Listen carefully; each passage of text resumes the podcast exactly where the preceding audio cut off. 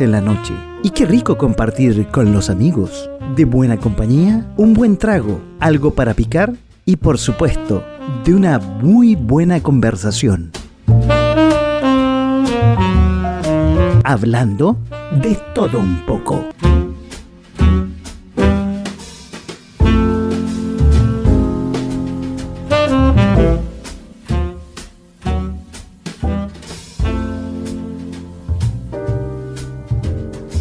¿Cómo están? Muy buenas noches y bienvenidos a este programa en punto fm.cl que se llama De Todo un poco y que va todos los jueves a las 22 horas. Programa número 26 en este 10 de diciembre del 2020, penúltimo programa de la temporada. La próxima semana se acaba esta primera temporada. Les recuerdo, estamos en eh, .fm.cl si nos quieren eh, ver. Estamos en eh, .fm.cl slash uh, webcam. Ahí con la mejor imagen y sonido. Y si quieren interactuar con el programa, pueden hacerlo a través de Facebook, que nuestra dirección es la que estamos viendo en, ese, en este momento, facebook.com slash fm slash live. También nos pueden ver en la plataforma de Twitch como twitch.tv slash. En la plataforma de Twitter multimedia que es Periscope, con la dirección que están viendo ahí, pscp.tv slash punto mayúscula FM Radio todo junto. Y este programa lo pueden volver a escuchar el sábado en la noche a las 19 horas en .fm.cl, también en Spotify y si lo quieren ver, también en Facebook y en Instagram en IGTV con esa dirección arroba punto raya abajo radio y en YouTube como punto FM Espacio Radio. Este programa que va todos los jueves que se llama De todo un poco.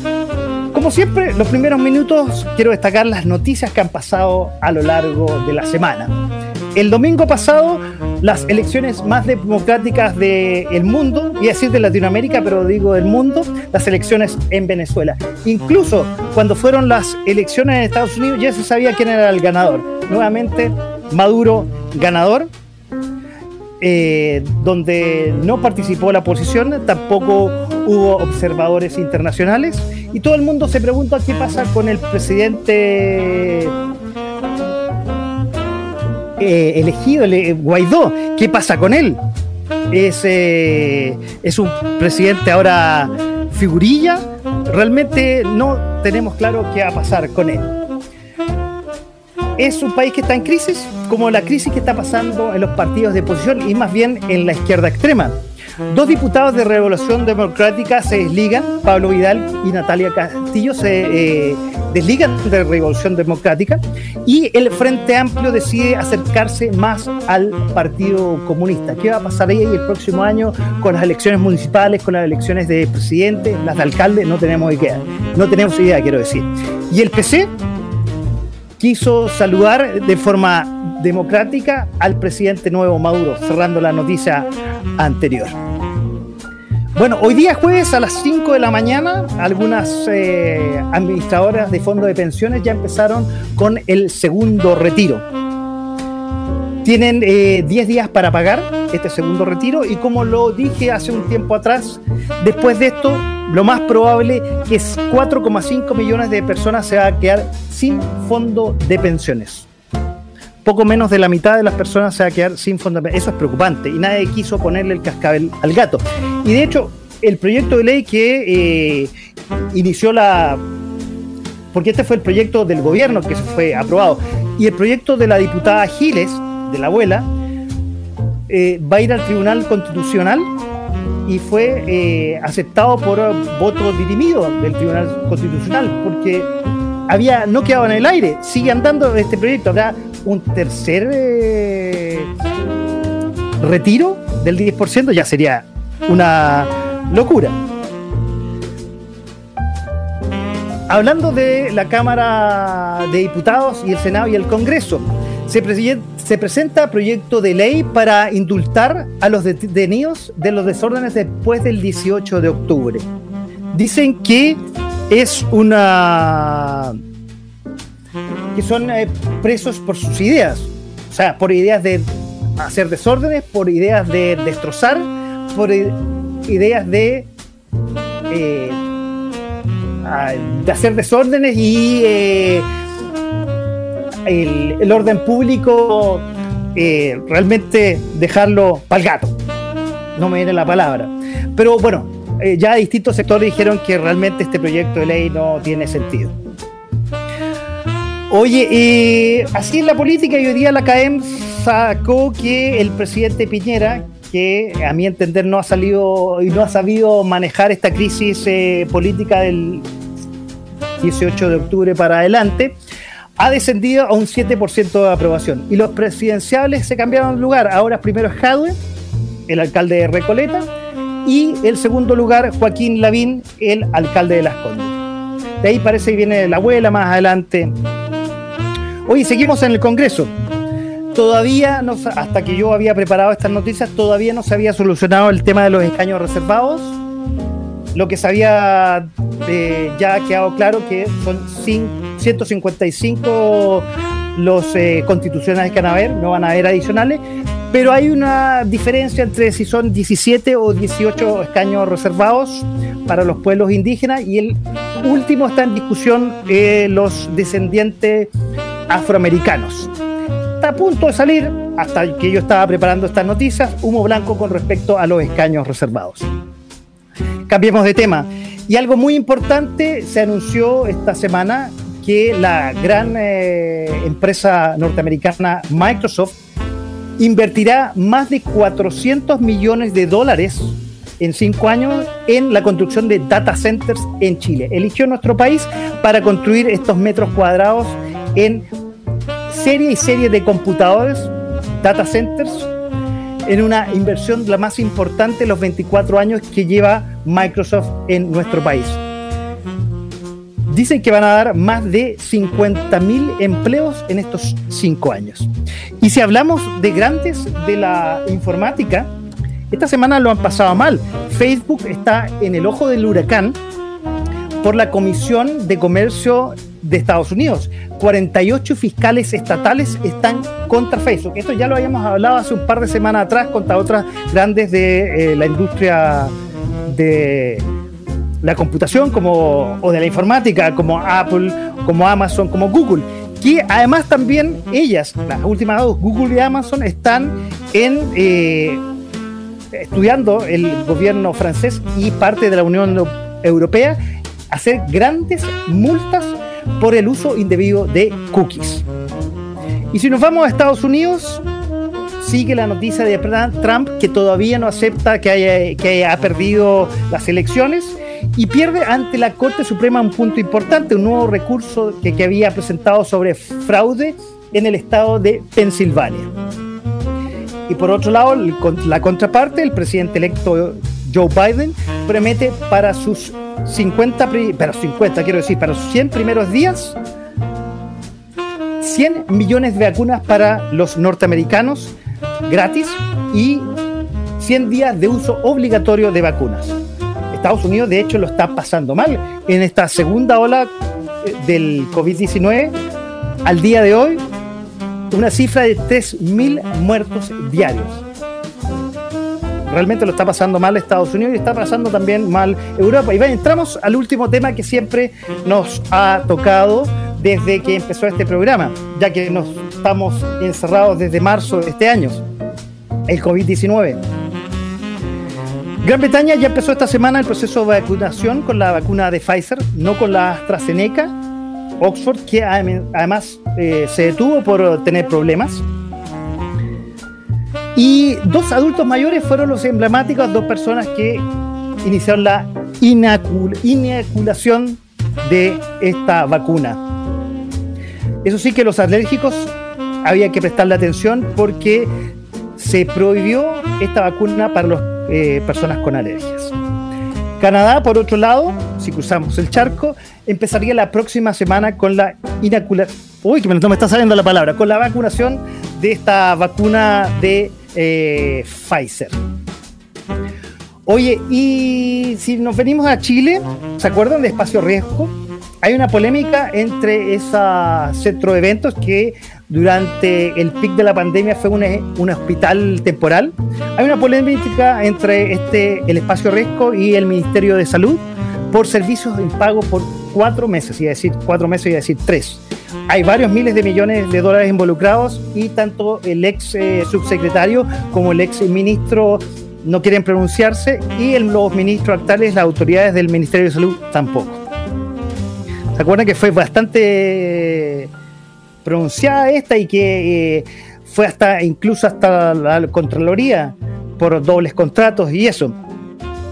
Polémica también eh, esta semana fue la foto del presidente Piñera en Cachagua andar sin mascarilla y tuvo que autodenunciarse después de que el ministro París de alguna forma defendió al presidente, se enredó por ahí y bueno, para cerrar el tema tuvo que autodenunciarse por haber ido a la playa de Cachagua, haberse sacado fotos con gente sin distanciamiento social y lo más importante, sin mascarilla. O sea, Piñera la sigue cagando, no quiere dar el ejemplo, realmente, bueno. Y la noticia para cerrar eh, esta resumen noticioso de la semana es lo que estamos viendo en la región metropolitana. Dado el aumento de casos, la región metropolitana retrocede y vuelve a fase 2, pero con excepciones para los restaurantes eh, que siguen, pueden seguir atendiendo en las terrazas. Se prohíben los viajes interregionales. El comercio esencial eh, cierra los fines de semana. Los fines de semana, quiero decir lo que se está estudiando ya de que nos estamos acercando a Navidad es que el, comienzo, el comercio puede atender hasta más tarde.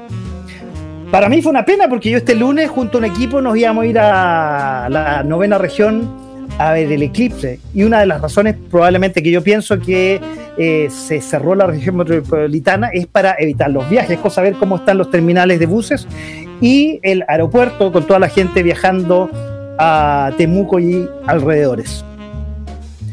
Bueno, con los invitados de hoy vamos a hablar, vamos a ver si tenemos el tiempo para hablar de el eclipse, pero vamos a hablar de un tema súper interesante, que yo en realidad tuve que leer un poco para entender, ellos lo van a explicar mucho mejor, que es el ecoturismo.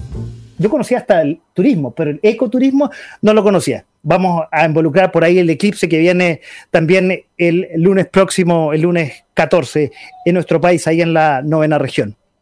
Bueno, la primera invitada es diplomada en coaching y consultoría de la Universidad Alberto Hurtado. Tiene un MBA, mención de calidad, de la Universidad Diego Portales tiene un diplomado en gestión de calidad del Instituto Nacional de Normalización. Es una destacada ex alumna de Ingeniería Civil Industrial de la Universidad de Santiago de Chile. Y desde sus inicios se dedica a la docencia relacionada en turismo. Y para mí, les soy sincero, es un honor tener a una compañera de universidad, de curso aquí, tenerla presente, como invitada en De Todo Un Poco. Daniela Bravo, un aplauso virtual para ella y bienvenida a De Todo Un Poco aquí en .fm.cl esta noche. Creo que no te escucho, creo que no te escucho. Tienes que, tienes que ponerle, ponerle... Ahí sí, te escucho, Daniela. Qué gusto estar contigo, por lo menos en forma virtual después de tanto tiempo y tenerte bienvenida a este programa. Gracias, Francisco. Yo te, digo Paco, así que te voy a decir Paco querido, gracias por la invitación. Absolutamente. gracias por la invitación para poder hablar de turismo y de ecoturismo en particular. Así que espero hoy día tener una grata conversación contigo hoy día. Se nos va a ir volando el tiempo, te lo aseguro. Oye, te voy a dejar un ratito te voy a dejar un ratito para, porque tenemos otro invitado, perdón, y algo que me faltó en la presentación, me, me, me, emocioné tanto eso de la ex compañera que no dije que Daniela es directora de administración de ecoturismo de la sede de Santiago de la Universidad Nacional Andrés Bello. Perdóname, pero fue tanta la emoción que se me olvidó decir eso. Daniel, dame un segundo que vamos a, presentar al siguiente invitado, que eh, espero no se me olviden cosas aquí, tengo mi torpeo, dice, es planificador en gestión turística y geógrafo, con diplomados en turismo sustentable o sostenible y candidato magíster en desarrollo humano. Es, participó en la creación de normas nacionales de turismo aventura, fue vicepresidente de APROTUR y trabajó en la subsecretaría de turismo a cargo de las eh, líneas de experiencia de turismo de naturaleza y de turismo indígena y diseñó la política nacional del turismo deportivo. Imagínense, es instructor de la Escuela Nacional de Montaña, miembro de la Asociación Chilena de Guías de Montaña y del Working Group de Acceso a las Montañas del UIAA. Otro aplauso virtual para nuestro segundo invitado, que es director de administración de ecoturismo de la sede de Viña del Mar de la Universidad Nacional Andrés Bello, Pablo Rebolleo. Pablo, te invito a ponerle, eh, desmutar el micrófono y bienvenido a... muchas gracias. Gracias por la presentación. No se te olvidó nada, creo. Y si se me olvidó algo, te pido disculpas. Después lo repetimos. Oye, bienvenido Pablo a de todo un poco a, hablar de un tema que a ustedes dos y ahora vamos a invitar a, Daniela, que yo me voy a quedar abajo, los invitados siempre quedan arriba, aquí en de todo un poco. Oye, y a pesar de que yo investigué un poco, quiero eh, que ustedes mismos lo definan. Y, no sé si Viña del Mar o Santiago me lo quiere responder o los dos simultáneamente.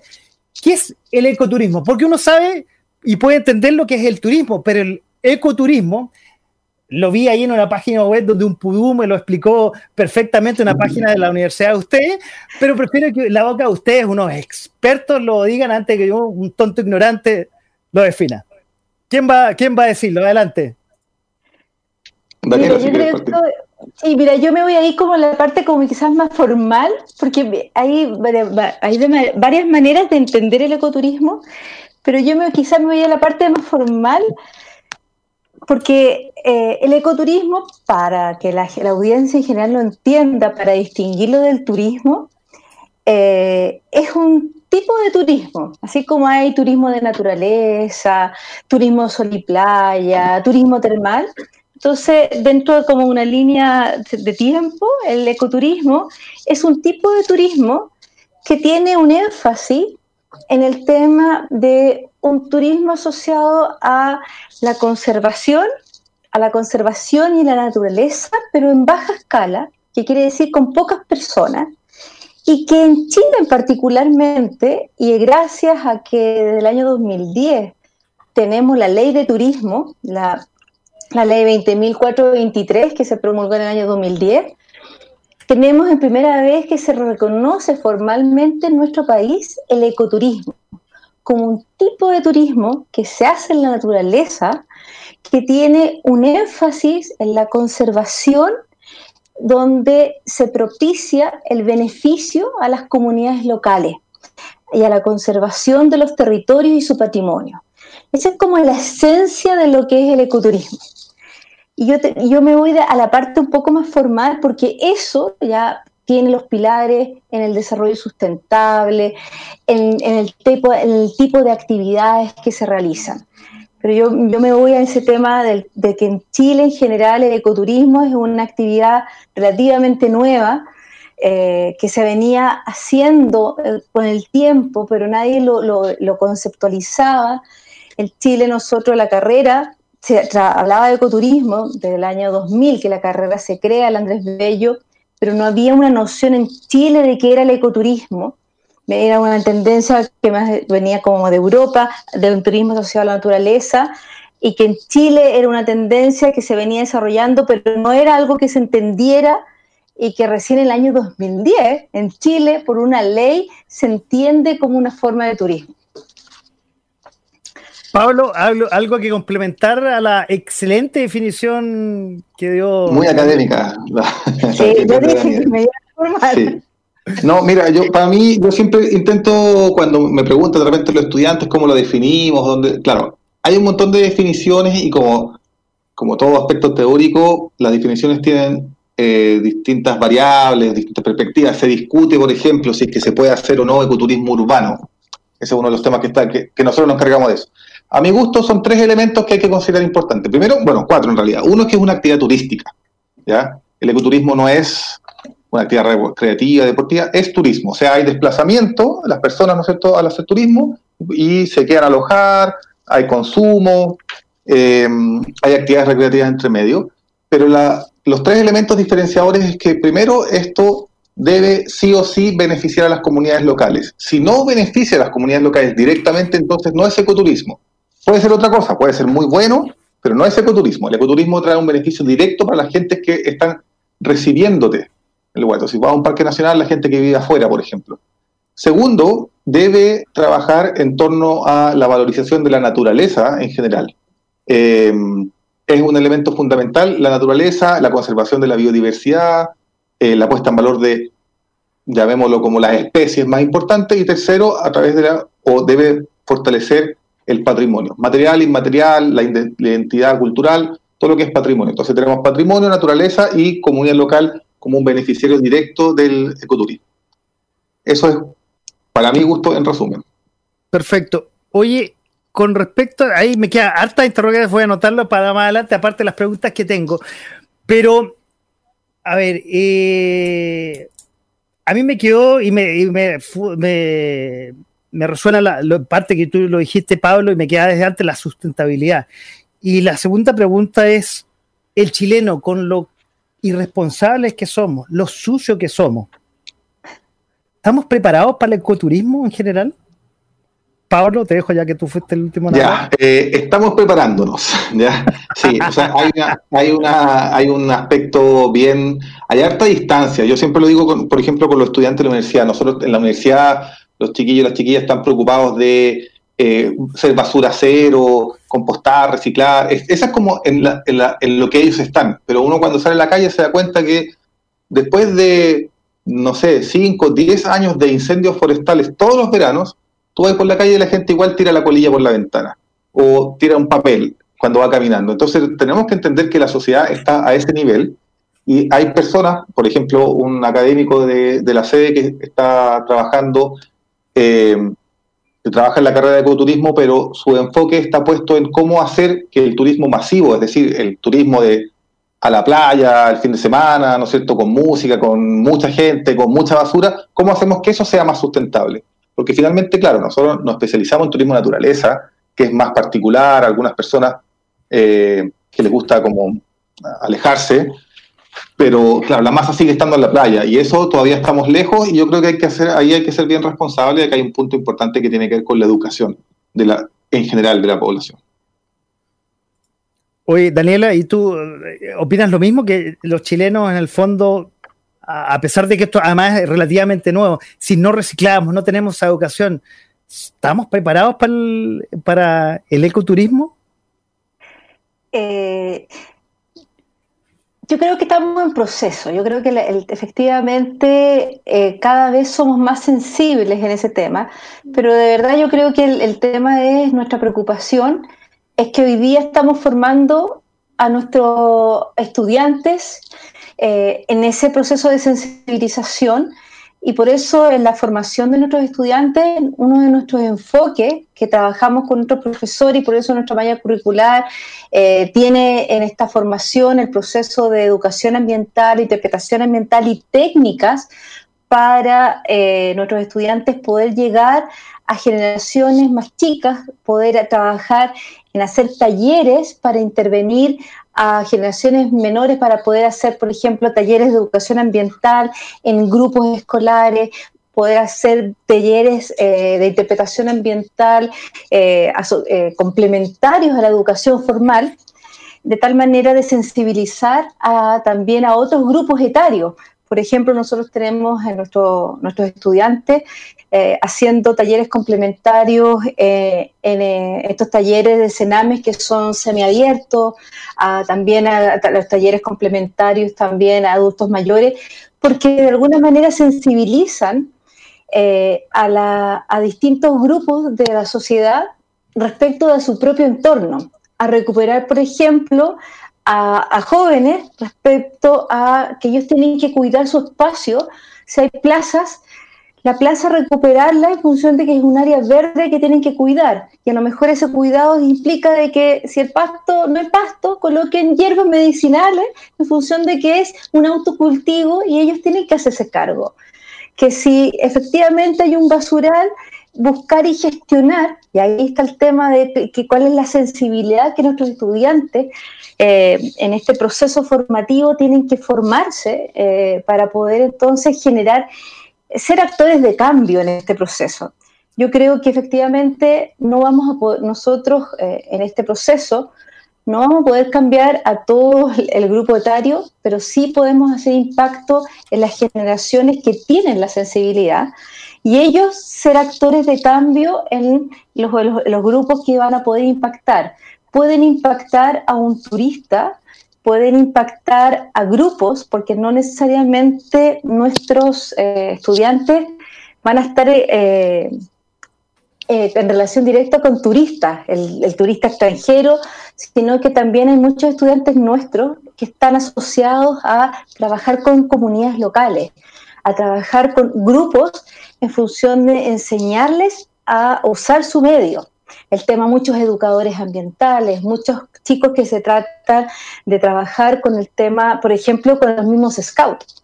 Pablo, que ahí te puede contar también, Pablo Rebolló, que nos acompaña, él te, hace una serie de talleres para los scouts, también complementando la formación del tema de los scouts. Entonces hay distintas formas también de ir complementando a otros grupos etarios para hacerlos más sensibles respecto al tema medioambiental. Así que yo creo que sí podemos hacer cambios. Bueno, tú, tú, le pasaste la pelota a Pablo, se la voy a pasar inmediatamente, pero hablaste de un tema y ahí le voy a pasar la pelota con, más valor agregado. Porque también un poco hablaste eh, de los estudiantes, de, sus estudiantes, cómo los capacitan y todos los talleres.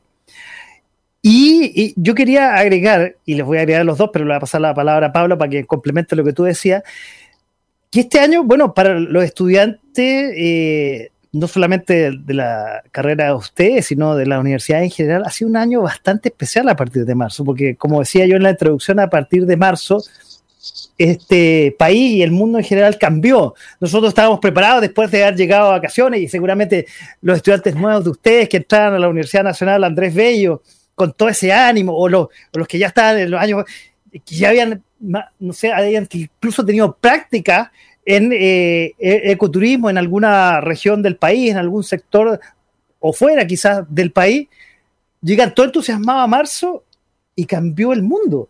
Cambió el mundo porque tuvimos que recluirnos en nuestra casa. De hecho, bueno, este programa nace así y estamos todos en este momento en nuestra casa sentados. Más encima, eh, hoy día en, Santiago empezó la, fase 2, tuvimos que retroceder. Entonces, todos estos talleres que nos va a explicar un poco Pablo, también ha cambiado la forma, y ha sido un desafío, supongo ustedes que son docentes, de enseñar todo lo que nos decía Daniela en esta nueva situación, esta nueva situación de pandemia. Entonces, cambió todo lo que venían enseñando. No es que haya cambiado radicalmente, pero cambió la forma.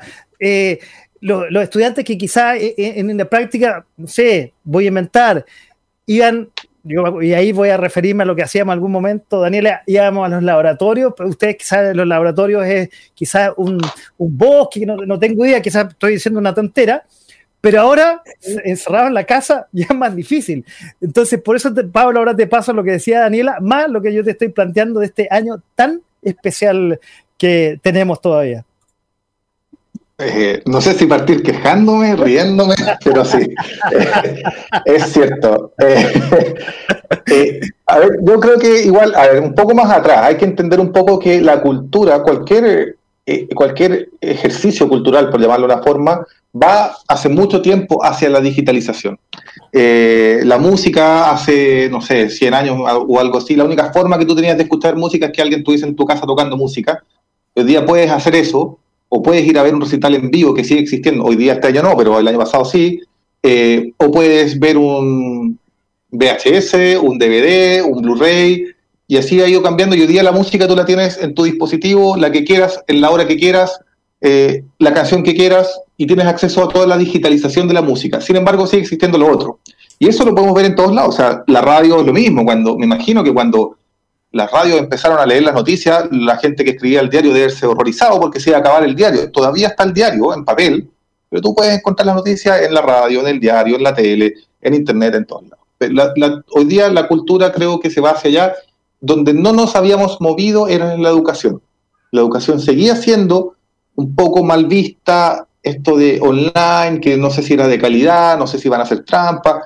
Eh, y yo creo que tuvimos un semestre, y se venía discutiendo hace tiempo, el teletrabajo también se está discutiendo hace mucho tiempo, eh, a mí me extraña todavía que, como tú decías al principio, hay como estas medidas medias eh, que no se entienden muy bien para dónde van, ¿no es cierto?, la fase 2, pero todavía la gente la meten al metro, ¿no es cierto?, todos apretados, y bueno, lo único que no pueden hacer es salir el fin de semana.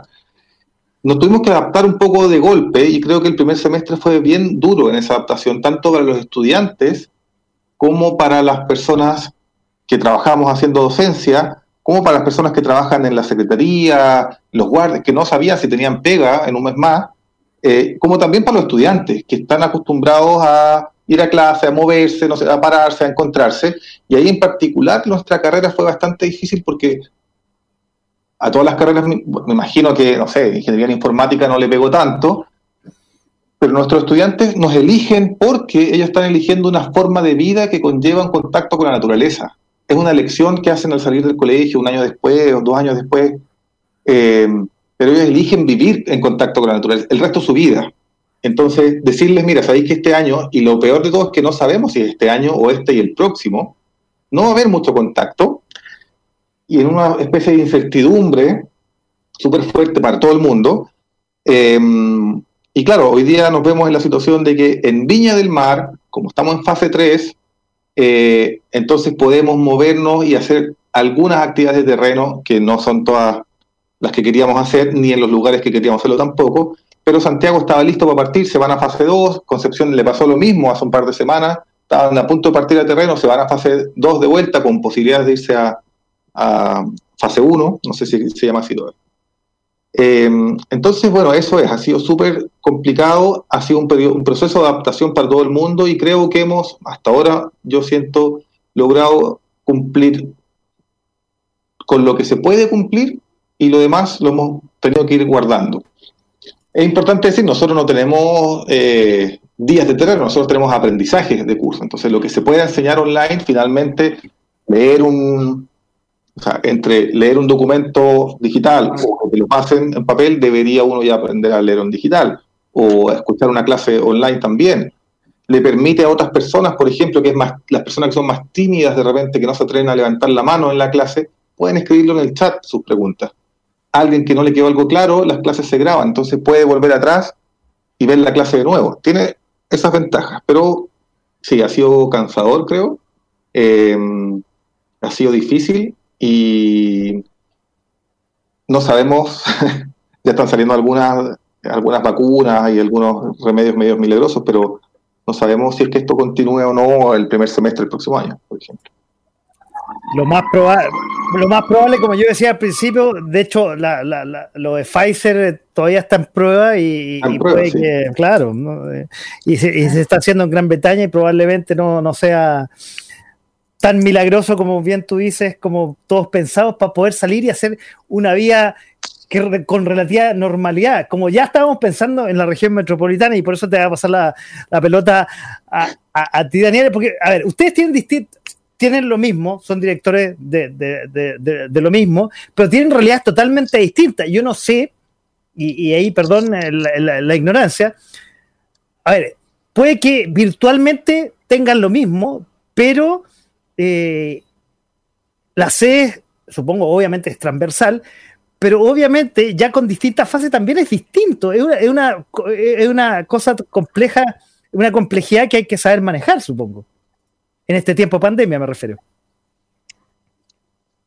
Daniela. O sea, sí, tiene absolutamente la razón. O sea, el plan de estudios es exactamente igual, pero efectivamente la, dinámica de la, de la logística es diferente porque, primero, las sedes en general de regiones, en este caso Viña del Mar, que está Pablo acá, el director de Viña, como Concepción, tienen alumnos que son, mayor porcentaje de alumnos que son de regiones. Yo tengo alumnos de regiones, pero son de menos porcentaje, por lo tanto, mi logística tiene otra variable, una variable que es de menos porcentaje. Entonces yo ahí eh, concentro mayores alumnos de la región metropolitana y tengo una menor complejidad de, movilidad. Eh, en este caso, por ejemplo, eh, en este tema del plan de retorno gradual que nosotros estábamos considerando ahora en diciembre y enero hasta antes que se retrocediera de fase 3 a fase 2, poder irnos a terreno. Yo tenía casi el 90% de alumnos con intención de ir a terreno, eh, que era un, número muy bueno, eh, porque eran muy pocos los alumnos de regiones. Ya con el alumno de región era muy, el, podíamos buscar una solución el próximo año en caso que no pudiesen venir porque estaban con eh, regiones con fase 2 o de fases que no podían viajar. Eh, por lo tanto, es la, la logística era diferente. Ahora, con fases como las que estoy ahora, estamos nosotros en la metropolitana fase 2, para mí la logística es diferente porque a diferencia de Viña del Mar, no tengo mar, no puedo hacer una navegación, no puedo enseñar temas de agua. Entonces, no tengo, aunque quisiera y me encantaría, envidio a Pablo, porque tiene a 20 minutos, se puede ir a pie al mar y se puede tirar por el muelle más abajo al agua. Eh, claro, yo no puedo, hay ciertas actividades que por un tema territorial yo no puedo, a diferencia de él, porque yo sí se puedo ir al cajón del Maipo y puedo hacer a lo mejor actividades de montaña. Entonces, claro, hay ciertas realidades territoriales que a mí me permiten eh, tener un cierto grado de movilidad distinta y que tengo alumnos que en su gran mayoría son de la misma región metropolitana. Pero en general eh, hay algo sí que para las que nos escuchan, la malla curricular y sus resultados de aprendizaje es la misma, es la misma. Y eso es lo que trabajamos en las tres sedes con los directores. Ahora, supongo que en tiempos normales eh, hay intercambios. Los de Santiago se pueden ir al mar, seguramente los de Concepción de, en cuando vienen a Santiago, debe ser así, supongo yo, para tener distintas realidades. Hoy, lamentablemente, el mundo está en una realidad COVID-19 que, que no sabemos qué va a pasar mañana, si es el tema. O sea, sabemos que Santiago, bueno, estamos en fase 2, no sé si se escuchaba las noticias antes de entrar al programa que eh, Valparaíso y Viña del Mar se quiere encerrar para que ningún santiaguino llegue, para que decir Temuco, que nadie, va, eh, nadie puede entrar a ver el, eclipse. Oye, y bueno, quiero decir que estamos con Daniela Bravo y Pablo Rebolledo, que son directores ambos de Administración de Turismo de la Universidad Nacional Andrés eh, Bello, Daniela de, sede de Santiago y Pablo de la sede de Viña del Mar. Oye, y, siguiendo hablando del, del, del COVID-19, quiero un poco hablar y irme un poco más macro de la industria del turismo, que ustedes de alguna forma están relacionados. Supongo ustedes saben cómo ha sido afectada, no solamente a partir de marzo, sino a partir del estallido social, se vio claramente disminuida. Entonces, ¿cuál es, cuál es su, y te voy a dejar la palabra a ti, Daniela, que estuviste la última que hablaste, ¿cómo ven que ha sufrido el turismo como actividad económica y cómo eso a la carrera de ustedes, el ecoturismo, le, influye. A ver, desde el estallido social, el tema ha sido fuertemente eh, impactada. Y en términos muy simples, ¿ah? el tema, el principal, eh, digamos, punto por el cual ingresan los turistas internacionales al país es a través del aeropuerto Comodoro Arturo Merino Benítez que es la región metropolitana. Y todos los turistas que llegan a través de aviones llegan a la región metropolitana y era nuestra capital donde estaba el tema afectado y los, los grandes eh, hoteles de Santiago en el perímetro central estaban afectados por el tema de, eh, el tema de la, de la contingencia a partir del 18 de octubre. Entonces, había un tema importante de seguridad que claramente se impactó a partir del 18 de octubre. Y luego, cuando eh, partimos con el tema pandemia y eh, nos declaramos en cuarentena, que sin por la fecha me puedo equivocar, pero cerca del 13 o 16 que ya definitivamente nos, nos fuimos a cuarentena, empieza todo un retroceso de la actividad económica, turismo, y empieza el tema de las cancelaciones de las reservas, y esto tiene el impacto eh, en la actividad económica turística porque en la, empresa turística nosotros no tenemos una empresa grande y robusta. Tenemos que recordar que el sistema empresarial turístico está compuesto en su promedio del 85-77% son pequeñas empresas. Por lo tanto, eh, tiene un cierto grado de fragilidad que afectándose eh, eh, en, temporada, la temporada alta que venía cerrando y no pudiendo mantenerse en el tiempo, inmediatamente se, va se afecta su actividad económica.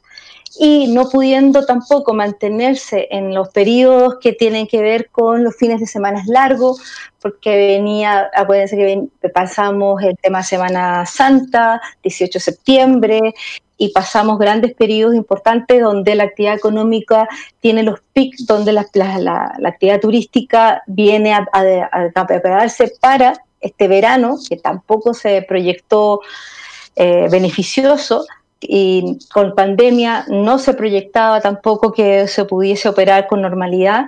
Eh, eh, definitivamente, como se, la Federación de Turismo, FEDETUR, proyectó con su cifra, definitivamente este fue un impacto eh, terrible para la actividad económica con el tema cese de empleos. esta, la actividad turística en general, un tema es la microempresa, y lo otro tiene que ver también con la contratación de empleo, un tema de la cese de empleo, ocupando la franquicia que se hubo del cese de empleo y la contratación. Aquí muchos de los hoteles que han mantenido eh, el tema de los eh, trabajadores, no han tenido turistas que poder hacer el tema de los guiados, por ejemplo. Los guías están absolutamente cesantes, reconvirtiéndose. Nuestros propios exalumnos que tienen empresas absolutamente parados porque no hay turistas, sobre todo los que son de turismo que reciben turistas. Eh, no tienen turistas y están empezando a hacer pequeños tours, tratando de fortalecerse con el turismo nacional, que es como la gran promesa por el cual poder empezar a, movilizar el tema del turismo interno, pero con el tema de las distintas fases también se hace complicado volver a echar a andar la industria turística porque con este tema de las distintas fases el turismo interno también se complica por los dado que, por ejemplo, Metropolitana no puede salir, donde tenemos la región que tiene mayor concentración de turistas para que se puedan mover, tampoco se facilita que las personas se puedan desplazar. Por lo tanto, también el turismo interno se ve impedido de poder entonces fortalecerse en ese sentido. Entonces, eh, el impacto en la cantidad de pérdida de empleos y en el tema de cierre de empresas y el apoyo para la reconversión eh, no ha sido menor y las proyecciones de los escenarios para que eso vuelva a operar, eh, claramente no se va a necesitar un escenario siendo pesimista por la curva ah, de la proyección en función de la vacuna. Eh, yo no, no, quisiera ser pesimista, pero por lo menos se necesitarían dos o tres años para que esa curva vuelva a, vuelva a estar en una fase de llegar a la normalidad que teníamos a inicio de 2019, para que vuelvan a ser elementos de normalidad. Así que eso fue un, golpe súper duro. Sí. sí, no, a ver, primero yo creo que viene la industria del turismo y después la, industria gastronómica, los restaurantes, que en, que en esta fase en Santiago cuando retrocedió todavía siguen andando, pero la industria eh, turística sigo golpeada, no solamente en la región metropolitana, y ahí paso al tiro a preguntarte, Pablo, eh, sí golpea, y incluso antes, con el, como bien tú decías, Daniela, con el estallido social, yo digo, me viene inmediatamente la imagen, yo tengo la oficina en la Plaza Italia, eh, ustedes saben que es la zona cero, y ahí hay, o habían varios eh, hoteles de gran envergadura, como puede ser el Crown Plaza, unos eh, medianos como el Principado de Asturias, y otros más chicos que eran estilo hostel o y, comprenderán que antes de la pandemia y después de, como bien tú decías, Daniela, después del estallido social, nadie quería ir a esa zona, era, era evidente. O sea, ni siquiera de turista, de turista para sacar fotos para ver qué pasaba ahí, ¿no? Estaban en otros lados y ahí venían a sacar fotos. Para esta cosa que eran, comillas, novedosas. Pero bueno, no los voy a aburrir con, esa experiencia que yo he tenido ahí en, la Plaza Italia. Y, Pablo, te voy a seguir con un poco el tema que indudablemente la industria del turismo ha sido muy, muy golpeada primero con el estallido social y, después con, esta pandemia. Y en Viña no creo que sea la excepción. De hecho, este año, y, te paso la palabra al tiro, no hay Festival de Viña. este verano, para la quinta región, que, es como la reina del verano en nuestro país, porque y se corona, digamos, con el Festival de Viña, ni siquiera hay eso. Yo no tengo claro si va a haber eh, fuegos artificiales este año, no, no, no, no, he tratado de investigar y no, no está claro. Entonces, realmente el turismo ha sido golpeado y no sé, la quinta región no creo que sea la excepción, Pablo. No, claro. Eh, a ver, es que hay que entender que eh, el turismo, cuando uno lo analiza, en general la gente lo considera como un lujo. Entonces uno dice, no, es que el turismo es un lujo, y si uno pone la pirámide de Maslow como el modelo más clásico, ¿no es cierto?, estaría bien arriba.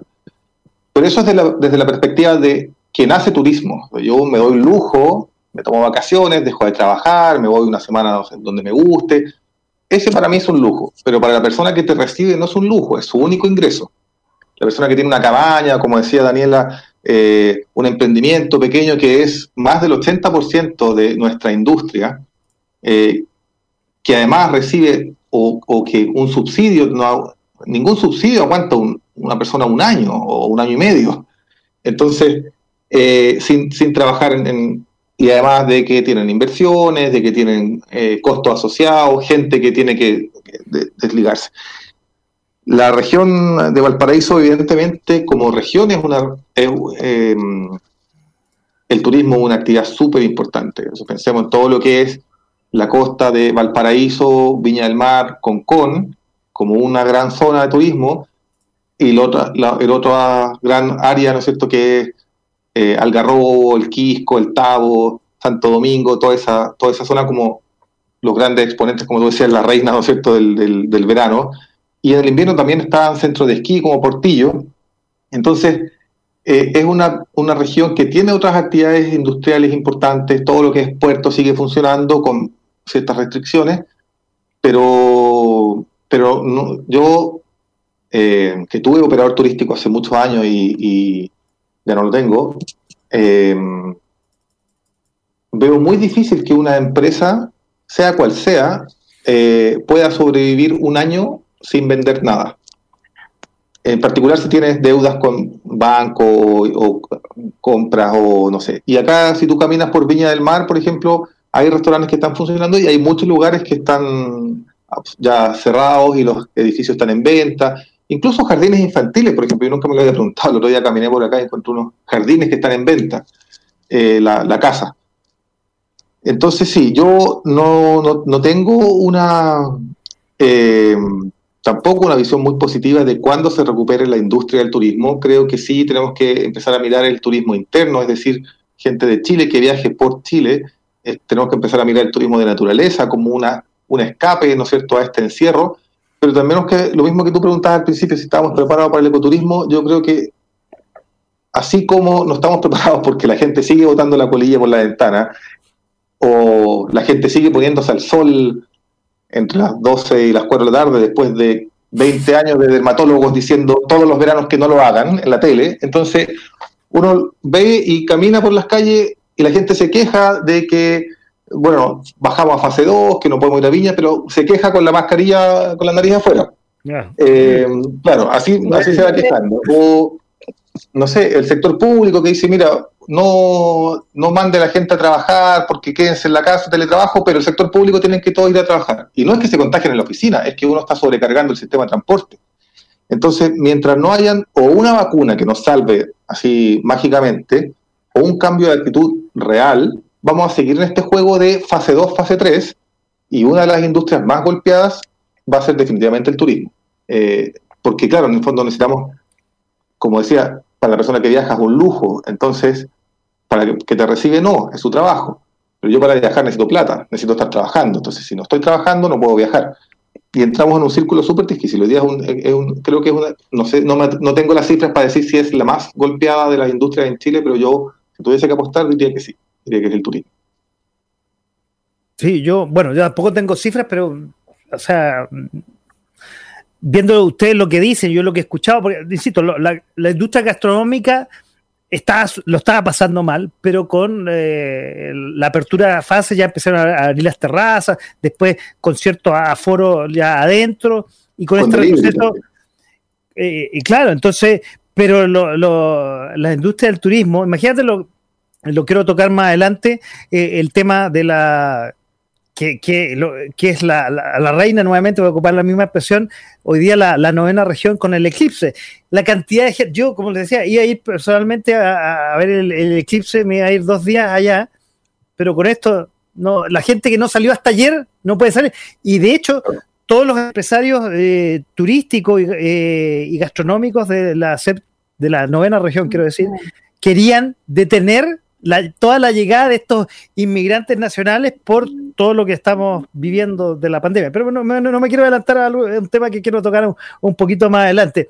Pero me quiero colgar de algo que dijo Daniela, que es la relación con los alumnos y especialmente con los exalumnos y de lo que ustedes todos estaban tocando de la industria en general del turismo, eh, de la cesantía, que que no solamente la ha sufrido la industria del turismo, sino la ha sufrido toda la industria, como bien tú decías, Pablo, ninguna industria, por más grande que sea, le ha pasado a las grandes aerolíneas a nivel mundial, no pueden soportar varios meses parados. Entonces, un poco entrando a la, carrera que ustedes dirigen, ¿cómo ha sido la relación con los exalumnos eh, en, esta temporada? ¿Se han acercado más a la universidad? No digo pedir económica, porque nadie, tiene plata, digamos, de sobra ni chanchitos para ir repartiendo, pero de alguna forma, tú dijiste, Pablo, un poco reinventarse, pero pedir ayuda, digamos, eh, en esa reinvención a nuevas capacitación, a contacto nuevamente con la universidad, que uno como, como exalumno le cuesta mucho, ¿ah? le cuesta mucho acercarse a la universidad, no sé si un tema eh, culpa de uno o del otro, pero uno como exalumno le cuesta mucho. Bueno, y le, puedo preguntar a una exalumna de los H que está aquí, que es compañera mía. Pero voy a, vamos a seguir contigo, Pablo, de esa relación, y te pregunto obviamente al tiro, Daniela, de la relación con los exalumnos en todo este tiempo. ¿Cómo, cómo ha sido?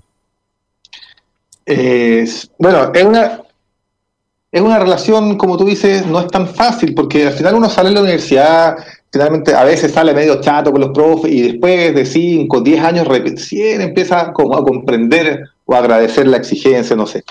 Em, estamos constantemente en intentos de contacto con nuestros exalumnos y exalumnas. Em, tenemos bases de datos, mantenemos algunas encuestas anuales, ¿no es cierto? Que cuando nos contestan dos o tres personas ya somos felices. En realidad nadie contesta mucho las encuestas, pero eh, estamos, intentamos mantener una relación lo más cercana posible. Eh, tú recién estabas mostrando eh, las redes sociales eh, que tenemos, que manejamos en la carrera, entonces también dentro de esas redes sociales, por ejemplo, nosotros hemos ido poniendo dentro de los exalumnos que se acercan sus emprendimientos. Lo vamos poniendo en historias, bueno, ahora parece que no se puede compartir historias como en el ahí, pero íbamos poniendo... A, partir, a partir de a partir de esta semana no sé si debe ser por el tema que yo estaba hablando de Facebook y, el problema con, eh, ¿no? lo sé, pero algo, algo pasó esta semana que uno no puede efectivamente compartir la historia. Quería complementar la información, perdón, Pablo. Claro, que ahí nosotros vamos poniendo los emprendimientos de nuestros exalumnos. Entre pensando en que alguien los vea, que le puede interesar, pensando en que nuestros estudiantes podrían hacer práctica, por ejemplo, en, esa, esas empresas, eh, y también pensando en que, bueno, ya, como decía Daniela, la carrera cumplió este año 20 años en Santiago, 15 años en, Viña y 10 años en Concepción. Entonces ya tenemos una buena eh, cantidad de exalumnos titulados eh, o que han hecho emprendimiento. y veamos si es que podemos construir una especie de red, ¿no es cierto?, de intercambio, de que se conozcan, que se presten servicios entre sí y se fortalezcan hoy día. Y hemos visto exalumnos que se han reconvertido completamente. Tengo unos amigos ya a esta altura que tenían una empresa de ecoturismo, se encerraron y inmediatamente sacaron una empresa chiquitita que venden eh, como casitas para los pájaros medio artesanales, bonitas, y venden casitas, entonces lo ponían en el patio y llegan los pájaros solos. Se han ido reinventando, o se han ido algunos del país, eh, pero ha sido para nuestros exalumnos también un momento como de sentarse a pensar para dónde vamos. Eh, afortunadamente, el año pasado o antepasado, no me acuerdo bien, se constituyó un centro de exalumnos. Así como las universidades tienen centro de alumnos, se constituyó un, y lo, lo, construyeron los mismos estudiantes, no, no o sea, perdón, egresados, egresadas no nosotros. Entonces, eh, la gracia es que eso nos ha permitido tener un canal más directo con algunas personas que mantienen bases de datos, se juntan entre ellos, hacen eh, sus actividades y nosotros hacemos un encuentro al año con exalumnos y además talleres de capacitación en temas que les interesen a ellos. Eh, ha habido, yo creo, un acercamiento este año también en base a que la gente tiene un poco más de tiempo libre, un poco más de cercanía con la digitalización, nos permite tener estos encuentros de exalumnos, por ejemplo, lo hicimos hace un par de, no sé, Daniela, corrígeme la fecha, pero eh, hicimos un encuentro de exalumnos y exalumnas de las tres sedes, por primera vez, porque en el fondo, si hace dos años invitamos a la gente a una, una reunión virtual, no llega nadie. Hoy día ya todos nos acostumbramos, que las reuniones son así, entonces invitamos y tuvimos una reunión con las tres sedes que fue interesante porque no se conocen siempre, los de Concepción con los de Santiago, las distintas generaciones y siempre se da hasta como rango de oportunidades para mm, sacar ideas, para emprender en conjunto, para prestarse servicios. De repente nos pasó que un estudiante tenía un camping em, en Punta de Choro y otro estudiante tenía una empresa de buceo y ellos no sabían que habían estudiado la misma carrera, habían salido en distintas generaciones y distintas sedes. Y en, un encuentro, ¿y en el mismo sector? en el mismo sector, claro, es la misma plata en el fondo. Mira. Entonces de repente tú dices, pucha, esas cosas no pueden pasar. Nosotros nos estamos tratando de hacer cargo un poco de construir esta red eh, y este es el mejor momento porque ahora la gente está más disponible, más cerca del computador, porque nuestro trabajo casi siempre, casi siempre es en terreno. Entonces. Oye, yo les iba a preguntar, ya que estamos hablando de los egresados, y, ¿Cuántos alumnos egresan de la carrera en las distintas sedes cada, año? Daniela, te voy a pasar la palabra y tengo después otra pregunta relacionada. En general, eh, las sedes tienen números variables em, porque tenemos distintos números de alumnos. En Santiago, en promedio, egresan en promedio 40, 45 estudiantes.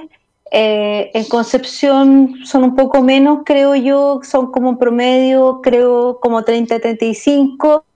Y en Viña del Mar, Pablo, la sede, también como 30. Eh, no, menos, menos. Cerca de, yo diría que se titulan 20 a 25, dependiendo la, la generación, pero de ese, de ese orden número. nosotros somos la sede más chica si sumamos son como 60 en todas las sedes, 60, 70 más o menos, pero eso no, no, es que en 20 años salen 70, seguramente ya escalonado, la primera generación de haber sido, no sé, 30 en total, bueno, no está todas las sedes. Oye, eh, y, la otra pregunta que les iba a hacer es, ¿cómo, eh, qué le gatilla a un alumno llegar a, ecoturismo? O el típico hombre, el muchacho que, que se yo, escalaba, que hacía rafting, que de pronto dice, oye, ¿sabes que con esta aptitud que yo tengo, ¿sabes qué? En realidad sería, o, mis papás tenían un, tienen un lodge por ahí, qué sé yo, en, no sé, en, Punta Tralca o acá en, en el cajón del Maipo, y me interesa estudiar esto. ¿Cómo, cómo, cómo se gatilla esto, Daniela? La verdad que son, eh, lo que tú has dicho es como parte de los motivos que le pero mira, generalmente hay un grupo que ha sido scout, hay un grupo que ha sido scout y que le gusta el tema de la naturaleza, le gusta el tema medio ambiente y eso lo atrae en el tema porque no quiere perder este contacto con la naturaleza. Entonces, de alguna manera quiere mantener este tema de el contacto con la naturaleza, estar estudiando algo y salir a, la naturaleza. Entonces, esta carrera como nosotros en promedio, eh, eh, nuestras asignaturas necesitan, algunas carreras necesitan hacer estas salidas de terreno para poder complementar los resultados de aprendizaje que se requieren para su formación. Entonces, e, eso atrae al estudiante. Hay otro grupo de estudiantes que buscan una, andan buscando una carrera que eh, le permita gestionar el desarrollo sustentable de los territorios. Es decir, está este chico que quiere trabajar eh, el desarrollo de los territorios desde el punto de vista turístico, pero él se ve trabajando, por ejemplo, eh, desde el punto de vista de la administración municipal o en la consultoría, pero anda, no, y se ve en el, en el mundo empresarial, pero quiere trabajar la sustentabilidad, quiere verse en el mundo municipal, entonces tiene unas necesidades como de el, este, este, este hombre pensante que necesita un cúmulo de herramientas, como le digo yo siempre, el maletín bajo el brazo, para trabajar los territorios. Entonces, este es como este consultor que necesita eh, herramientas de gestión. Y hay otro grupo, yo diría que hay, un tercer grupo, que es el emprendedor, que sí, no, yo necesito herramientas porque yo quiero ser microempresario o empresario y tengo ganas de emprender mi propio eh, negocio, ya sea porque la familia tiene o no tiene algo, pero quiere hacer su propio negocio, porque tiene una idea, porque quiere ir a mirar pájaros a un lugar maravilloso, porque tiene ganas de ir, viajar fuera del mundo y del Chile a la vuelta al mundo, pero tiene ganas de hacer algo. Yo, yo reconozco por lo menos en, en los alumnos que ingresan a la carrera acá en Santiago, esos tres perfiles muy bien eh, establecidos de que, quiénes son los que ingresan acá en la carrera. Oye, eh, y, y bueno, y me imagino que también, eso a Pablo, dado, dado su, su expertise en, turismo aventura, vicepresidente de AproTour, eh, y, que ha creado lineamientos en, todo lo que es turismo natural, supongo que, y complementando lo que te preguntaba Daniela, supongo que además el, el, alumno que llega aquí no es un tipo que está encerrado en su casa, es un gallo que vive en los cerros, vive haciendo rafting.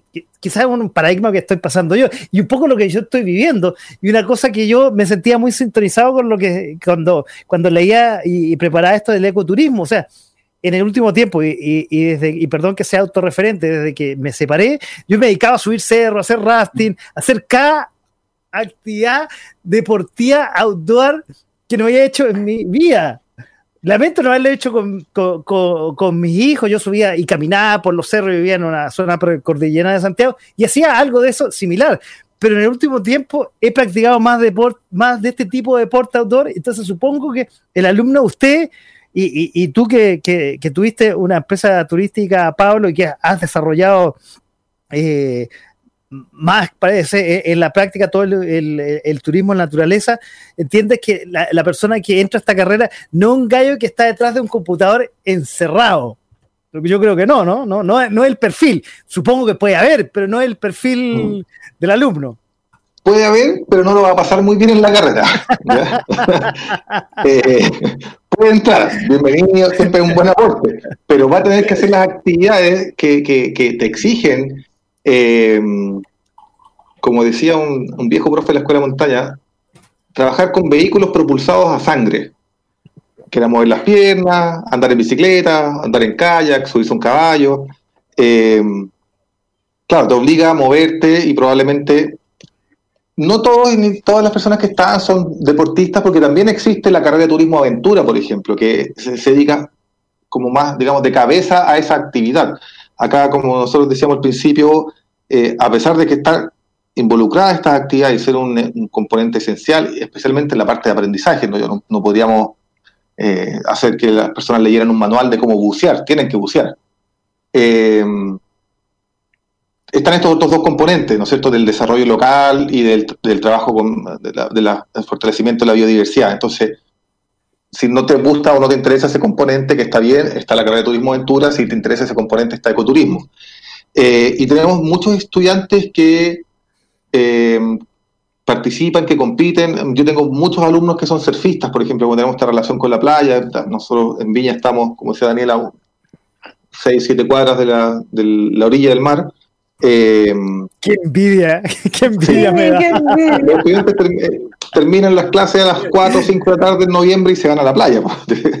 Entonces, eh, uno no, uno se queda trabajando, corrigiendo pruebas.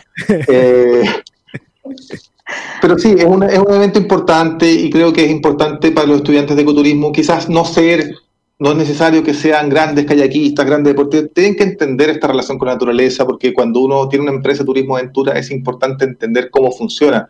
Si uno no entiende cómo funciona, por más que sea un muy buen administrador, eh, hay tantas especificidades, el sistema de concesiones de áreas protegidas, la normativa nacional de turismo aventura, que son muy tan específicas que yo creo que una persona, creo, una persona que no ha puesto en práctica le es muy difícil entenderlas y poder aplicarlas. Entonces, nuestro enfoque en la carrera no está hecho para que sean guías de turismo aventura, sino que está pensado en que puedan emprender o trabajar en comunidad o trabajar en parques nacionales y entender cómo funcionan estas actividades de montaña, de kayak, bicicleta, cabalgata, no sé. Creo que esas son las que hacemos como importante. Tenemos muros de escalada siempre en las facultades, o sea, las, las sedes. Eh, y tenemos muchos estudiantes, como decía Daniela, que son del mundo scout, que les gusta acampar, les gusta el trekking, pero no son deportistas así de... Y tenemos estudiantes que son... Eh, que compiten en escala deportiva, por ejemplo. Están pensando en fantasean con las Olimpiadas o están pensando en ir a un campeonato. Entonces tenemos como esos dos mundos eh, y afortunadamente creo que se le puede satisfacer a ambos. O sea, tenemos la posibilidad, por ejemplo, en la universidad hay una política deportiva súper fuerte Em, de los de los panamericanos, por ejemplo, juveniles que fueron el año pasado en Lima, el 50% de las medallas son de estudiantes del Andrés Bello, por la política deportiva. Entonces, tienen beca, tienen beca completa. Es como un sistema como la universidad de gringa. Entonces, si has visto como las películas que quieren jugar, tienen un sistema parecido. Entonces, eh, tenéis estudiantes que compiten en cualquier cualquier estudiante que compita con la universidad tiene un porcentaje de descuento mínimo del 10 hasta el 100%. Entonces tenemos gente que llega y compite en buceo de apnea, por ejemplo, y con eso financia la mitad de su carrera, haciendo su deporte. Desde eso hasta gente que le gusta un poco más la tranquilidad, la calma y van eh, a acampar y no llevan carpa para sentir la naturaleza, y caminan la pata velada, entonces tenemos como ese otro también, y también en el fondo se le puede dar, aparte de las políticas deportivas, por ejemplo, nosotros trabajamos con otros cursos de mm, veterinaria o de eh, bachillerato en ciencia, y los estudiantes que les interesa más esa área toman, no sé, el curso de zoología con veterinaria, eh, intervención en comunidades rurales con trabajo social, entonces le damos como esas alternativas también. Oye, qué interesante lo que nos están conversando esta noche Daniela Bravo y Pablo Rebolledo, ambos directores de Administración de Ecoturismo, ella de la sede de Santiago y él de la sede de Viña del Mar de la Universidad Nacional Andrés Bello. Oye, aquí me, me venía en la cabeza, ¿qué es primero? Ustedes tienen 20 años de carrera, ¿qué fue primero, el huevo o la gallina? O fue una eh, evolución positiva, dado que se inició la carrera, inició toda esta actividad, porque en los últimos años hemos escuchado de estas actividades deportivas con naturaleza, ya sea eh, eh, la tirolesa, el rafting, todo. Antes, como la gente, o quizás una percepción súper equivocada mía, no, no, no, como que no participaba o no conocía muchas de estas actividades. Quizás en Pucón era como bastante mm. más reducida, digamos, el rafting y esas actividades, comillas, deportivas o de la naturaleza, quiero decir. Eh, pero se fue evolucionando con el tiempo. Tenemos un, gran polo aquí en, eh, en, el cajón del Maipo, eh, un sector y me viene aquí, como el verano que yo estuve ahí en la costa de la séptima región, ahí en Curanipe, un polo de surf ahí desde, desde incluso antes en la sexta región, y, toda una industria que ha ido evolucionando, que antes quizá era más bien artesanal y, y quizás también se ha ayudado con las redes sociales y que lamentablemente, como habíamos hablado, se ha visto golpeada, pero en el último tiempo, sin la pandemia, ha ido creciendo y se ha ido evolucionando. Entonces, mi pregunta a las dos, y, te pregunto primero a ti, ¿qué ha sido primero, el huevo o la gallina en este caso? yo, yo, yo creo que primero partieron eh, yo creo que partieron, yo creo que partió primero la actividad, porque tu pregunta, para ordenarme yo, yo me preguntaste por la carrera, por las actividades, yo creo que partió primero, eh, la carrera partió en el año 99 pensándose, dado que ya venía una tendencia a nivel mundial. Esta carrera cuando se inició en el año 99 a estudiar para implementarse en la universidad, parte por una tendencia ya que venía en Europa. Respecto a lo que venía sucediendo en Chile, eh, con respecto al uso de los recursos turísticos que había en Chile, claramente ya venía una tendencia del uso de estas actividades de turismo aventura, porque no, no era ecoturismo, era turismo aventura. El tema del rafting, el kayakismo, eh, ya, todo lo que era quizás eh, iniciado ahí, el tema de la escalada, que quizás Pablo podrá profundizar después. Y, y eso que se, se, venía y se venía se, se desarrolló ya en los años 2000, eso provocó que hubo ciertos territorios y zonas que creció tanto, y perdón la expresión, con un cierto grado de desarrollo eh, desordenado y desordenado, que hubo eh, accidentes, lamentablemente ciertos niveles de accidentes, que la autoridad competente, Cernatur, tuvo que tomar eh, iniciativas, iniciativas ya para pensarse cercano en el año de 2002, 2002 para que cercano al año 2003, junto con el Instituto Nacional de Normalización y apoyado con fondos internacionales, se creara el sistema, el sistema de calidad turístico chileno y se crearan las normas de calidad turística, que agrupa un cuerpo normativo de 47 normas para alojamiento turístico, turismo aventura y guía y tour operadores y agencia de viaje y que tenían que ver con poder eh, de alguna manera eh, satisfacer, no satisfacer, no, generar regulaciones a la actividad para resguardar la calidad para el cliente. Hacia el cliente, esas normas tenían una esencia y ahí Pablo tiene la experiencia de turismo aventura, yo participé hacia el tema más de alojamiento y ahí eh, nos dividimos un poco, no nos cruzamos, pero estuvimos trabajando en el mismo cuerpo normativo, pero separado por las áreas. Entonces yo te diría, eso se fue por un mundo y, la carrera, eh, cuando se crea, eh, se crea pensando en la gestión eh, la gestión, pero desde el punto de vista del ecoturismo. Entonces la carrera venía trabajando y desarrollándose respecto a lo que era gestión del turismo sustentable en, la naturaleza, eh, de bajo impacto con las comunidades, con los pilares de la sustentabilidad. Por lo tanto, eh, y usa como medio como medio, por lo tanto, no es, no, nunca ha estado centrado en estas actividades de turismo aventura se requiere, lo podemos usar, pero no es el centro, porque nosotros, como decía Pablo hace en la intervención anterior, nosotros no somos turismo aventura, nosotros un medio, o sea, nosotros podemos hacer otro tipo de actividades, pero si necesitamos usar la tirolesa, la vamos a usar, pero no es nuestro centro. El alumno podrá entender la técnica de tirolesa, pero no es el medio único que puede usar. Por lo tanto, eh, nosotros vamos paralelo en ese camino. No sé, Pablo, si tú quieres complementar ahí la.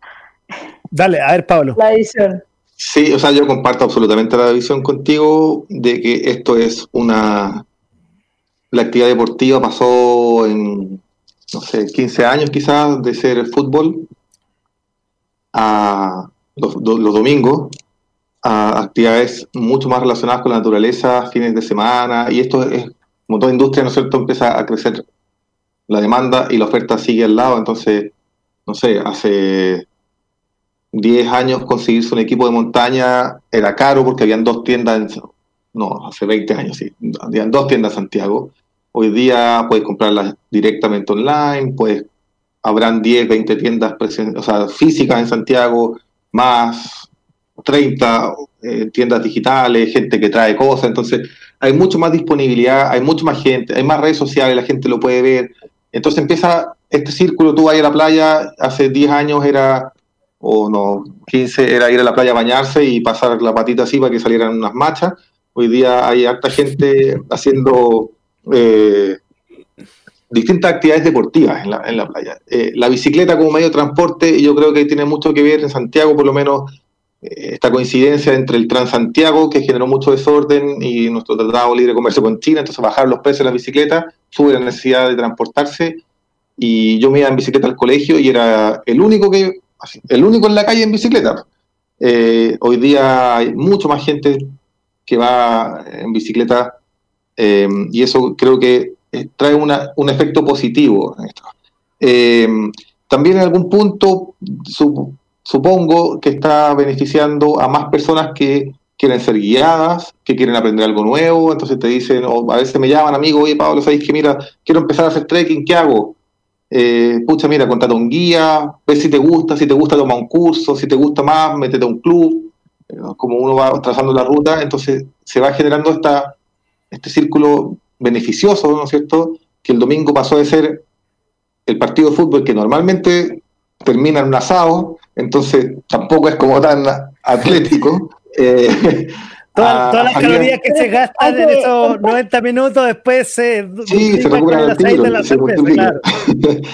Y como tú decías al principio, que tú salías por ahí, ¿no es cierto?, acerca de la, la, gracia de estas actividades del aire libre es que se pueden hacer en familia. Tú puedes ser súper duro, competitivo, irte a la montaña, perder arriba un glaciar, pero también puedes salir el fin de semana a caminar por ahí con, con tus hijos. Y en Santiago la ventaja que tiene es que eh, tú te tomas una micro, no ahora por supuesto, pero en un momento normal, y estás ahí en La Reina, en Arnechea, en Cajón del Maipo, y podías hacer una caminata desde una semana hasta media hora, si tú quieres. Entonces, eso yo creo que ha sido súper positivo.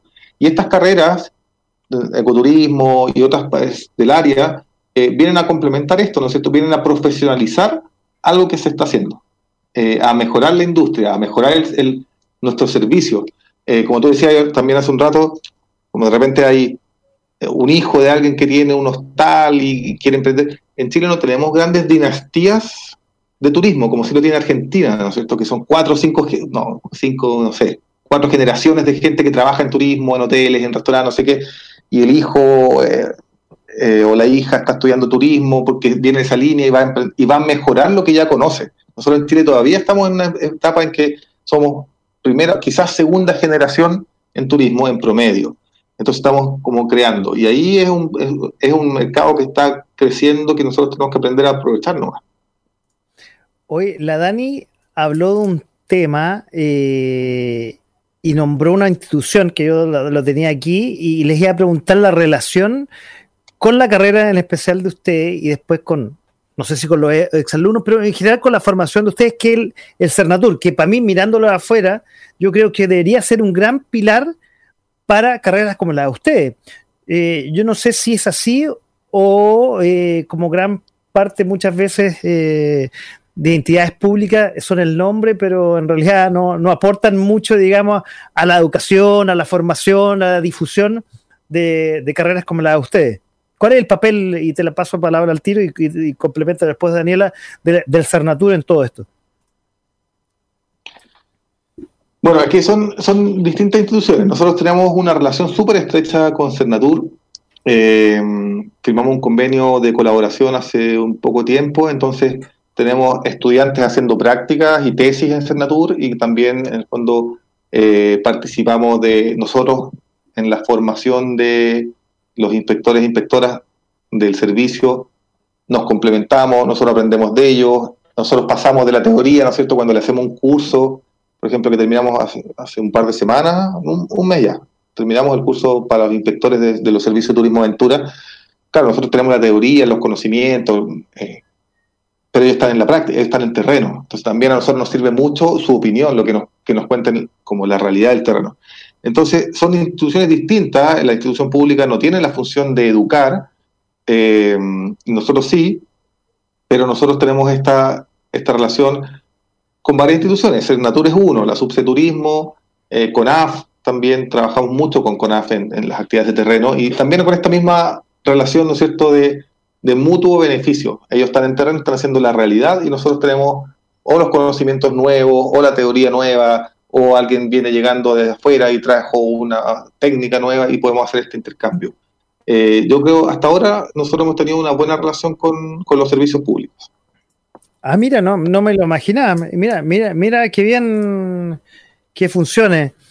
Bueno, tú también hablabas, Pablo, un poco del trekking, que a mí yo, en el, sobre todo después que eh, han pasado las fases, empecé a, practicarlo más. Yo, yo, en el último tiempo lo practicaba, pero uno está, y he visto a mucha gente que después parece que estaba muy encerrada, estoy hablando de la región metropolitana, que ha estado eh, encerrada y partió a los cerros. Después de la fase 3, partió a los cerros.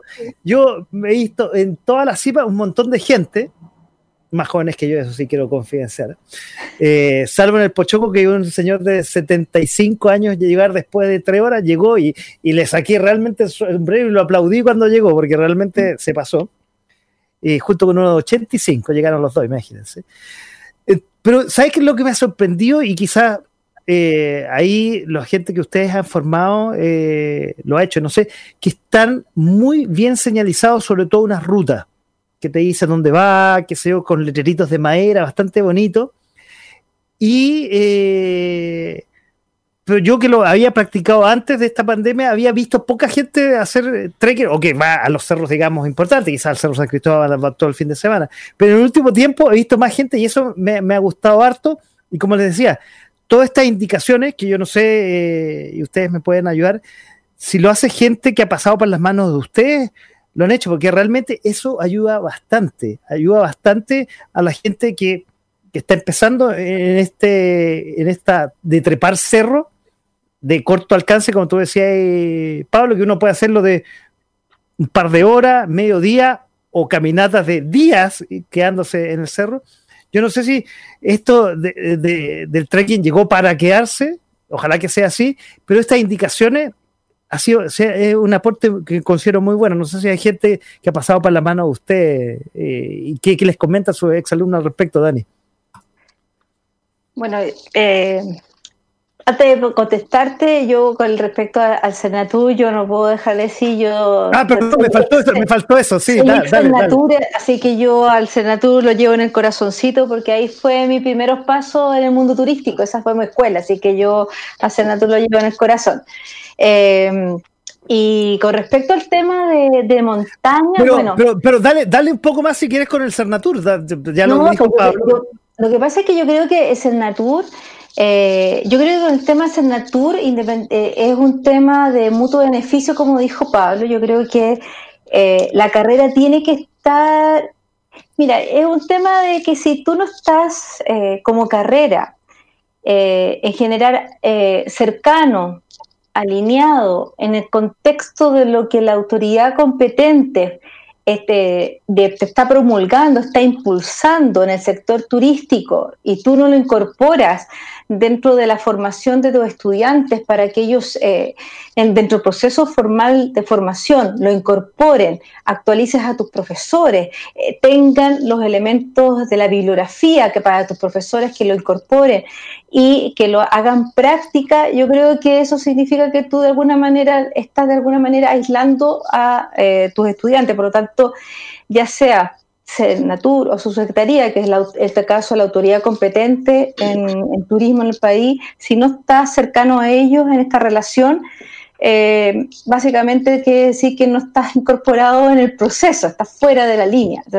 y en ese sentido yo ahí reconozco el trabajo que ha hecho Pablo. En este caso, Pablo ahí ha hecho un, eh, el, el, curso que habló, yo reconozco que el curso que es un curso que trabajó Pablo con el secretario académico de la carrera de Santiago, eh, con, los, eh, con los inspectores de Cernatur. Fue un, trabajo que ellos lideraron y que, que junto con dictarlo para los inspectores, ellos generaron becas también para que alumnos de la carrera postularan y fueron becas que, que los alumnos pudieron participar también en este formato online y que fueron beneficiosos para los estudiantes, de tal manera que ellos pudieran también refrescar conocimientos y escuchar también a los inspectores con respecto a las problemáticas que ellos tienen, que es la manera de acercarse al trabajo de realidad que tienen los inspectores del mundo turístico que trabajan en regiones con los empresarios. O sea, yo creo que cuando uno acerca a los estudiantes a la realidad,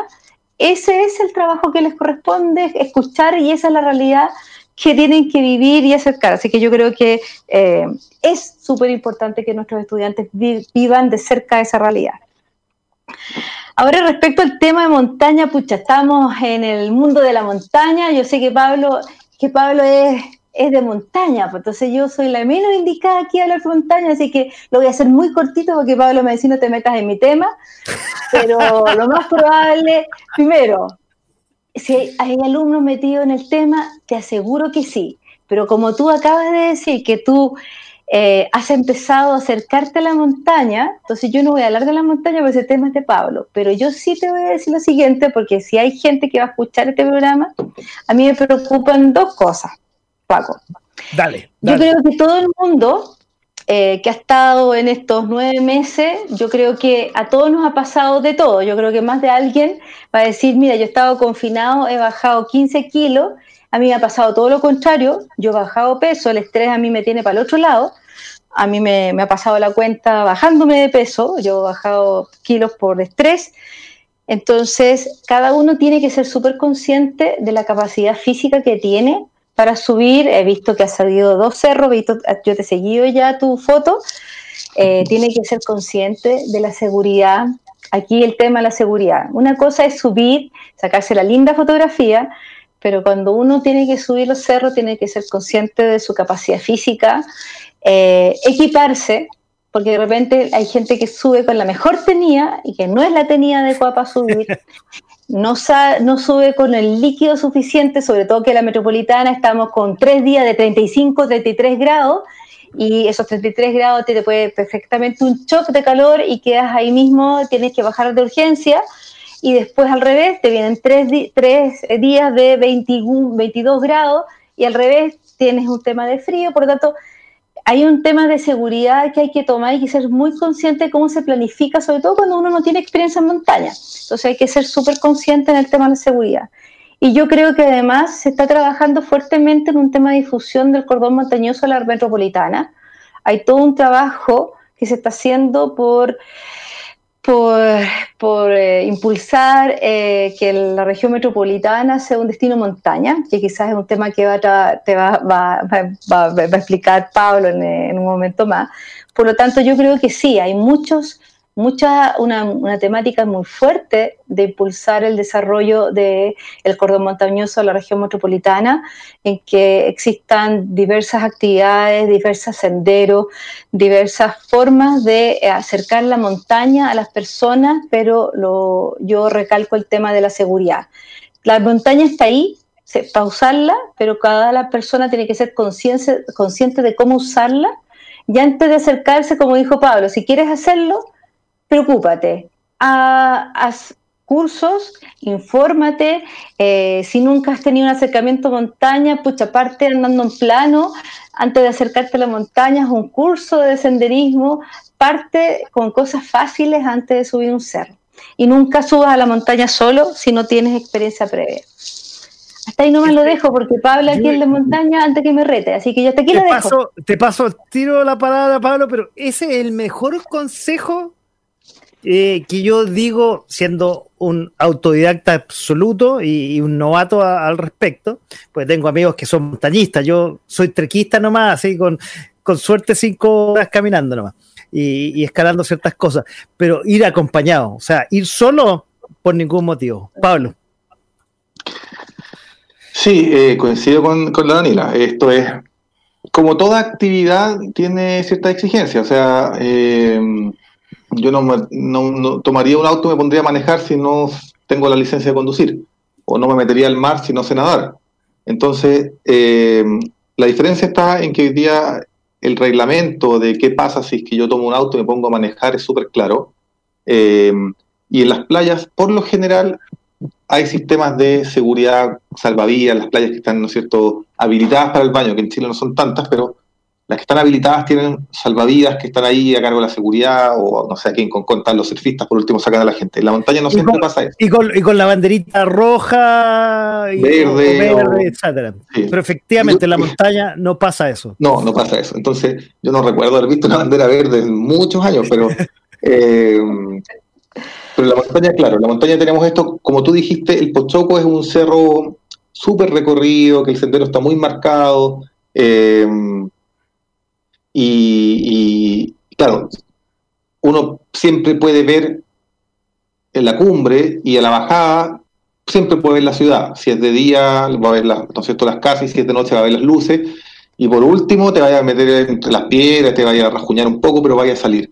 Eh, pero no es eso en todos lados. El Cerro Provincia, que está súper cerca, está como la misma categoría, digamos así, que el, que el, eh, Pochoco, tiene un par de muertos al año también, porque se van solos, se pierden. Hay una, una muerte bien polémica hace un par de años de dos chicos que, eh, chicos, pues 17 años o algo así, había una carrera, se metieron por el lado, fueron con chor y polera, se perdieron y les dio hipotermia y se murieron los dos. Entonces, hay que entender eso que, tal como el mar tiene ciertas reglas, que uno las entiende porque hemos tenido una vida muy relacionada a la costa, uno sabe que sí, que no, no, haya aprendido a nadar bien, vaya a llegar hasta cierto punto, sabe que está el salvavidas, eh, tiene cierto respeto por el mar. No nos pasa tanto eso con la montaña porque como no tenemos como sociedad chilena una relación tan cercana y en términos generales, no, no, no, no, no en particulares, por supuesto alguien va a decir, no, yo he ido toda mi vida, pero ya. Lo demás no. Nos cuesta mucho evaluar el riesgo. Nos cuesta mucho entender, por ejemplo, cuando un tipo de nube nos va a traer lluvia. Nos cuesta mucho entender lo que va a pasar con la temperatura en cuanto se vaya el sol, eh, o lo que está pasando antes. Entonces tú ves gente, mucha gente que va al cerro con polera sin manga, por ejemplo. Entonces eso es una quemadura sí o sí, porque aunque te esté bloqueador, te va a sacar la mochila el bloqueador. Eh, entonces todavía nos falta un poco de esto de entender. No estoy hablando de que tenemos que formar montañistas en todo Chile, eh, pero entender cuáles son como las condiciones sanitarias de seguridad. de seguridad y de comportamiento. Eh, nosotros alcanzamos a hacer un estudio una vez de por qué la gente dejaba la basura en los parques nacionales. Y en general la, respuesta más frecuente era porque pagué a dos lucas que me costó la entrada, entonces alguien tenía que hacer, hacerse cargo de mi basura. Eh, entonces tenemos estas dos como faltas de educación en términos de seguridad y del comportamiento, de que la gente hace fuego, de que deja la basura, de que deja las latas cerveza, las pilas, y las pilas pueden estar ahí millones de años. Em, entonces, no tengo la respuesta de cómo, cuál es el camino a seguir. Eh, sé cuál es la meta y la meta tiene que pasar por la formación. Por, no sé si es en los colegios, no sé si es a través de videos. Eh, hoy día los clubes de montaña están súper activos y la mensualidad de un club de montaña hay de todo, pero podría rondar los 500 pesos. Entonces, eh, no sé, ya, yo, pertenezco a un club acá en la región eh, y yo pago 30 lucas el año. Entonces, si yo digo, bueno, el año 30 lucas son algo así como 2.000, un poco más, ¿no es cierto?, eh, mensuales, que no es algo que me cambie el presupuesto, digamos, no, no, como que tengo que dejar de hacer algo por pagar esas dos lucas al año, o sea, mensuales.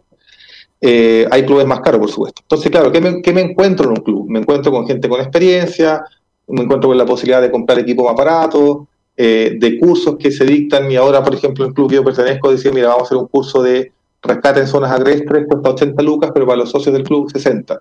Entonces, bueno, se hace un poco más accesible y si a mí me gusta la actividad, además de los clubes federados, tú entras gratis todos los parques nacionales, eh, creo que ese es el mejor el mejor camino, ¿ya? Eh, como la recomendación para la gente que quiere empezar a hacer actividades. Y si no, bueno, un guía que te solucione la logística, empezar a ir con gente que conozca, nunca estar solo, como decía Daniela, porque eh, estamos acostumbrados a que el celular nos resuelva las cosas, pero el celular en el cerro, primero que no va a tener la misma señal o se nos va a quedar sin, eh, no, nos va a dar la misma precisión el GPS, y segundo que la batería va a morir más o menos rápido, y tercero que eh, a mí me pasó una vez cuando, mucho, hace muchos años atrás, que estaba en el cuerpo socorrondino, entonces llamaba gente y te decía, mira, es que tuve un accidente, me perdí la Ya, ¿en qué cerro estaba? No, no sé, en la montaña. Bueno, ojalá que te vaya bien, porque ojalá que te encuentre. ¿Qué más vaya a hacer? Si no, no hay. Entonces, eh, estamos acostumbrados a esta inercia en las ciudades donde la temperatura está más o menos y tenemos un poco de frío, pero vamos a llegar a la casa rápido, nos da un poco de hambre y podemos comprar algo, eh, nos tomamos un taxi salimos de la situación en la que estemos, no ya era un taxi, un, Uber. Eh, vamos a llamar por teléfono y vamos a poder dar un punto y decir dónde estamos y si se nos acabó la batería, podemos enchufarla en un restaurante. Y eso, todas esas condiciones no están en la montaña. Y eso es lo que nos falta entender todavía como sociedad que, pues, que nosotros deberíamos propender a un acceso libre a las montañas eh, y esa libertad tiene que ver con que aprendamos a las normas básicas de seguridad y las normas básicas de medio ambiente. Sí, yo, yo lo comparto, Pablo, y un poco, al igual que el mar, hay que tenerle respeto a la, a la montaña, digo, a ver, a los cerros. y yo creo que ahí, ahí, y yo eh, hay una, haría una diferencia, y tú corrígeme, Pablo, entre el trekking y el montañista. Son para mí son cosas distintas. Yo yo con suerte hago trekking, pero montañismo no haría. O sea, primero no creo que tener, a pesar de que tengo un buen estado físico, y, yo creo que para subir cualquier cerro hay que tener un buen estado físico. No digo el cerro San Cristóbal o, al Manquehuito, no, un cerro de la cual merece cierta eh, actividad física más de fuerte eh, o medianamente fuerte después de una hora hay que tener cierta actividad física. Eh, porque hay que semi-escalar ciertas cosas, pero de ahí a la montaña ya hay que estar más preparado. Corrígeme si me equivoco, Pablo.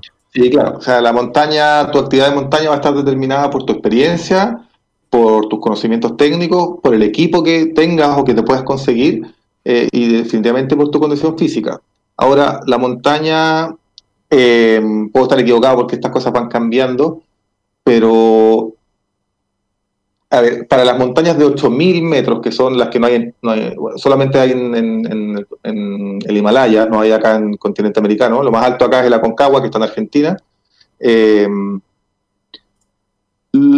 la edad óptima de un 8000 son los 50 años. Entre 50 y 55 años es la edad donde tienen más éxito en una montaña de 8000.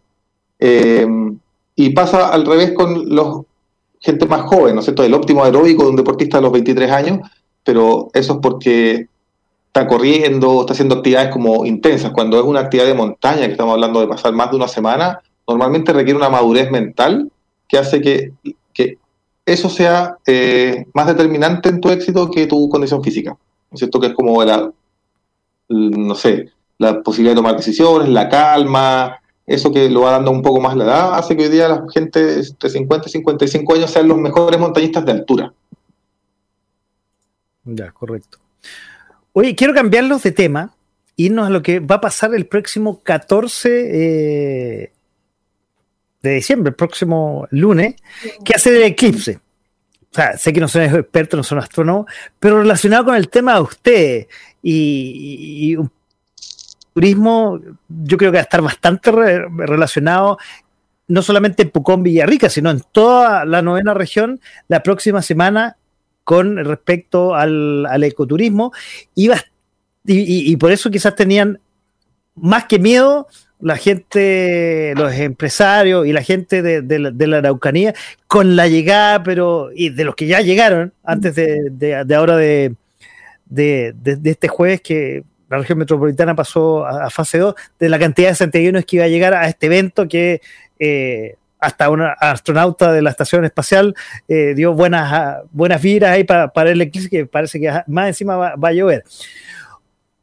Quiero saber el punto de vista de ustedes con respecto a eso, Dani, primero. Va, puse me equivoqué de cámara. Mira, como, como, evento astronómico, yo creo que, claro, es la oportunidad de ver un eclipse solar, efectivamente, donde la novena región eh, tenía las mejores condiciones para ser observado, eh, pero claramente las condiciones de pandemia, porque la novena región y Temuco en particular estaba presentando altos índices.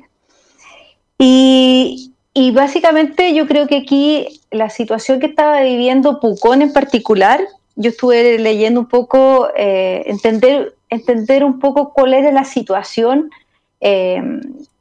por qué tanto revuelo, Y claro, hay una situación súper compleja, porque lo, que, lo que de alguna manera la apuesta de Pucón Villarrica desde el punto de vista turístico es no tratar de hipotecar eh, por, concentrar el turismo en, esta, en este fin de semana, para que llegue toda la gente ahora, el lunes, eh, y que se, tengan altos índices de contagio y que se vaya a cerrar el, proceso, eh, digamos, en la, temporada y que tenga con estos índices se le vaya a hipotecar la actividad turística en el mes de enero en función de que vayan a retroceder las fases.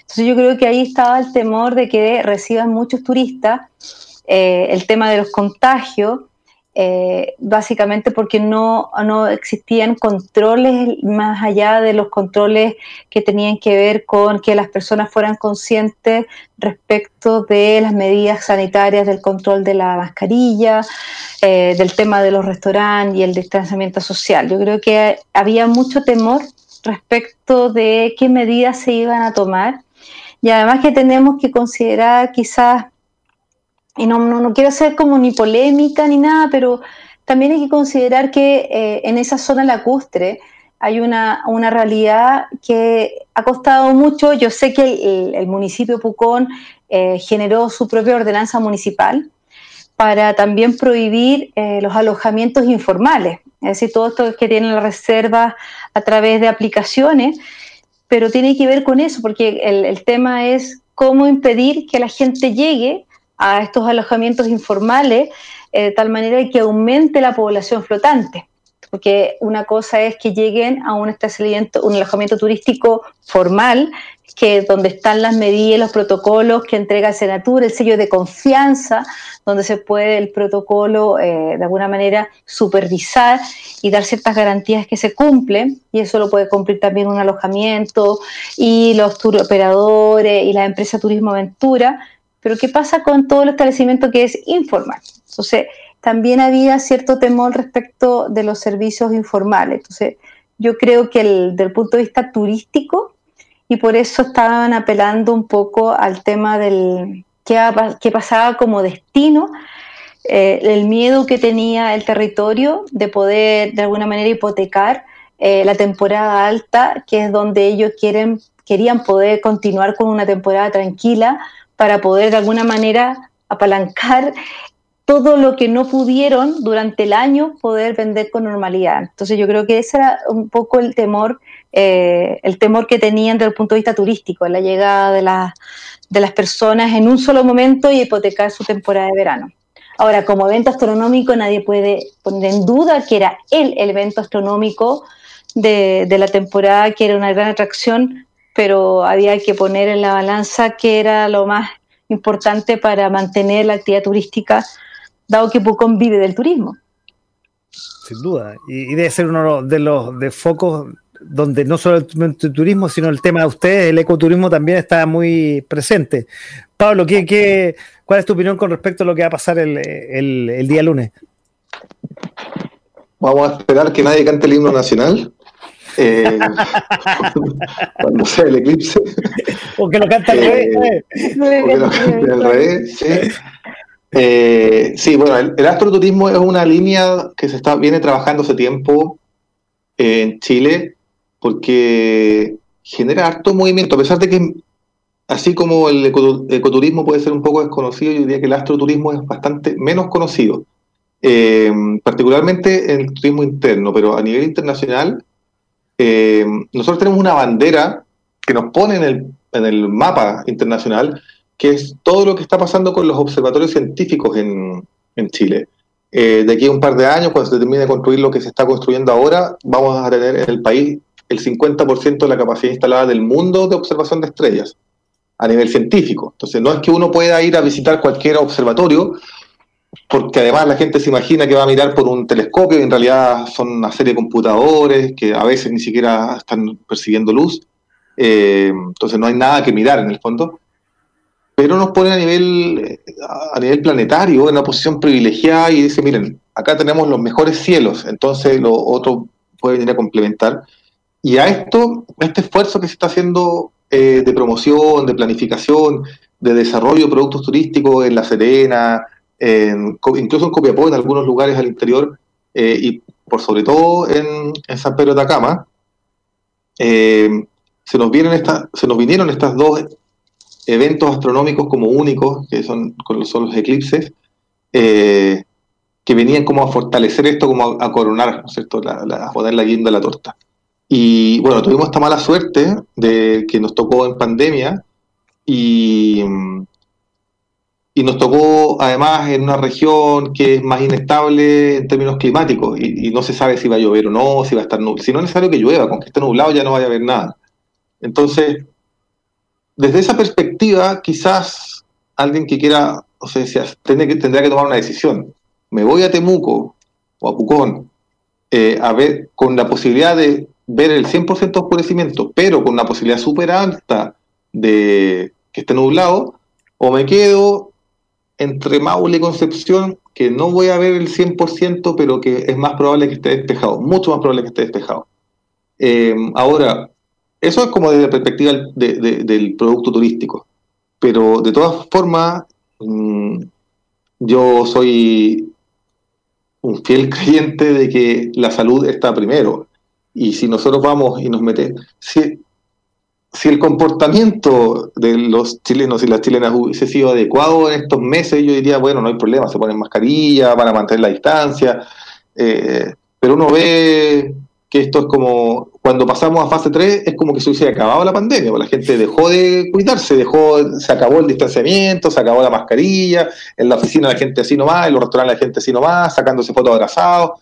Entonces, con ese comportamiento, por supuesto que nosotros no podemos llegar a una región eh, que tiene índices de pobreza súper altos, donde los sistemas de salud son relativamente precarios, no, no en Temuco, pero en todos los pueblos que están en el interior no hay sistema de salud muy eficiente. Entonces, llenar esto con gente con un comportamiento inadecuado, yo lo encuentro muy riesgoso y creo, eh, esa es mi opinión muy personal, que lo que se está haciendo, la intención de no recibir gente, de cerrar, creo que, creo que es lo que hay que hacer hoy día porque es como casi un castigo, o sea, tú te portaste mal y este es, este el castigo. Em, y creo que, creo que va por ahí el camino. Yo lo que haría sería recomendar a la gente a que llegue al sur hasta, esto es el, lunes, eh, la gente de Santiago, por supuesto que esta, esta fase 2 media extraña, que es como, no podéis salir el fin de semana, pero puede ser todo lo demás.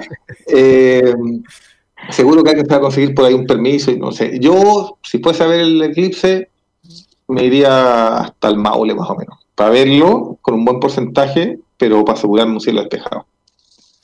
Bueno, usted y tú que estás en, en, la quinta región, podría en teoría viajar. Nosotros que estamos en la región metropolitana, lamentablemente, paseo, no podemos viajar, no podemos tener viajes interregionales. Te mando una foto.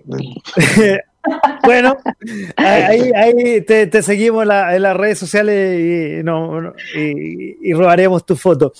Oye, Pablo, tú me hablabas recién de la recomendación para ir a ver el eclipse y para ir cerrando el programa de hoy, que como le decía a Daniela antes de que empezara, esto, estas casi dos horas se pasan volando en una muy buena conversación. Y antes de ir cerrando el programa, quiero agradecerles a ambos haber aceptado la invitación, haber tenido unas grata conversación que se pasa volando, es como estar en el living de la casa. De hecho, bueno, estamos literalmente cada uno en su casa. Eh, así son las cosas hoy día. Entonces, para ir terminando, eh, quiero hacer como hacemos en todos los programas, recomendaciones que ustedes quieran entregar a las personas que nos están escuchando, viendo, que no necesariamente puede ser del tema. Eh, y voy a empezar por mi compañera, que ha sido realmente muy grato y un honor tenerla en mi programa esta noche, Daniela. ¿Qué recomiendas para los auditores y los, todavía no sé si se dice internauta, tele, internet vidente, no tengo idea, para los que nos están escuchando viendo, para ser más simple. Daniela, ¿qué nos recomiendas para ir cerrando el programa? Mira, yo voy a hacer una recomendación ñoña, me diría el Pablo, no importa, ríete de mí nomás, Pablo. Porque em, para los que les gusta salir y a lo mejor igual que yo no tienen la condición física de ir a la montaña, pero les gusta salir a caminar y se van a encontrar con aves, a lo mejor quieren aprovechar también que acaba de salir promulgada en enero de este año la ley de humedales urbanos y quieren ir a conocer los humedales urbanos de, la región metropolitana, que tenemos varios en distintas comunas de nuestro país, de nuestra, de nuestra región metropolitana, dado que no podemos salir de la región, así que aprovechemos conocer nuestros humedales. Yo les recomiendo en general que puedan descargar ya sean aplicaciones en el celular o que en cualquier librería, no tienen por qué gastar un tremendo libro, que se compren una simple guía de bolsillo, no, no quiero recomendar ninguna marca en particular, una guía de bolsillo de aves, eh, que es algo que no van a gastar más de lucas,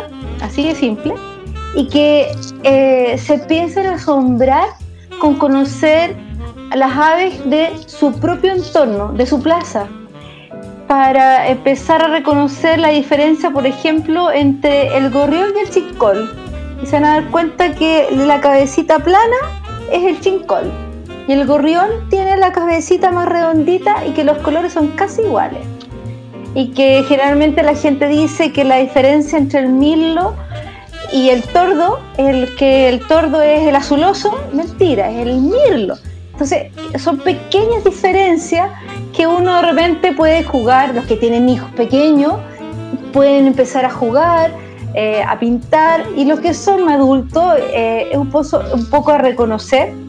Y esa sería como mi recomendación. La verdad que esto lo pueden doblar, se lo pueden en el bolsillo, usen la aplicación del celular.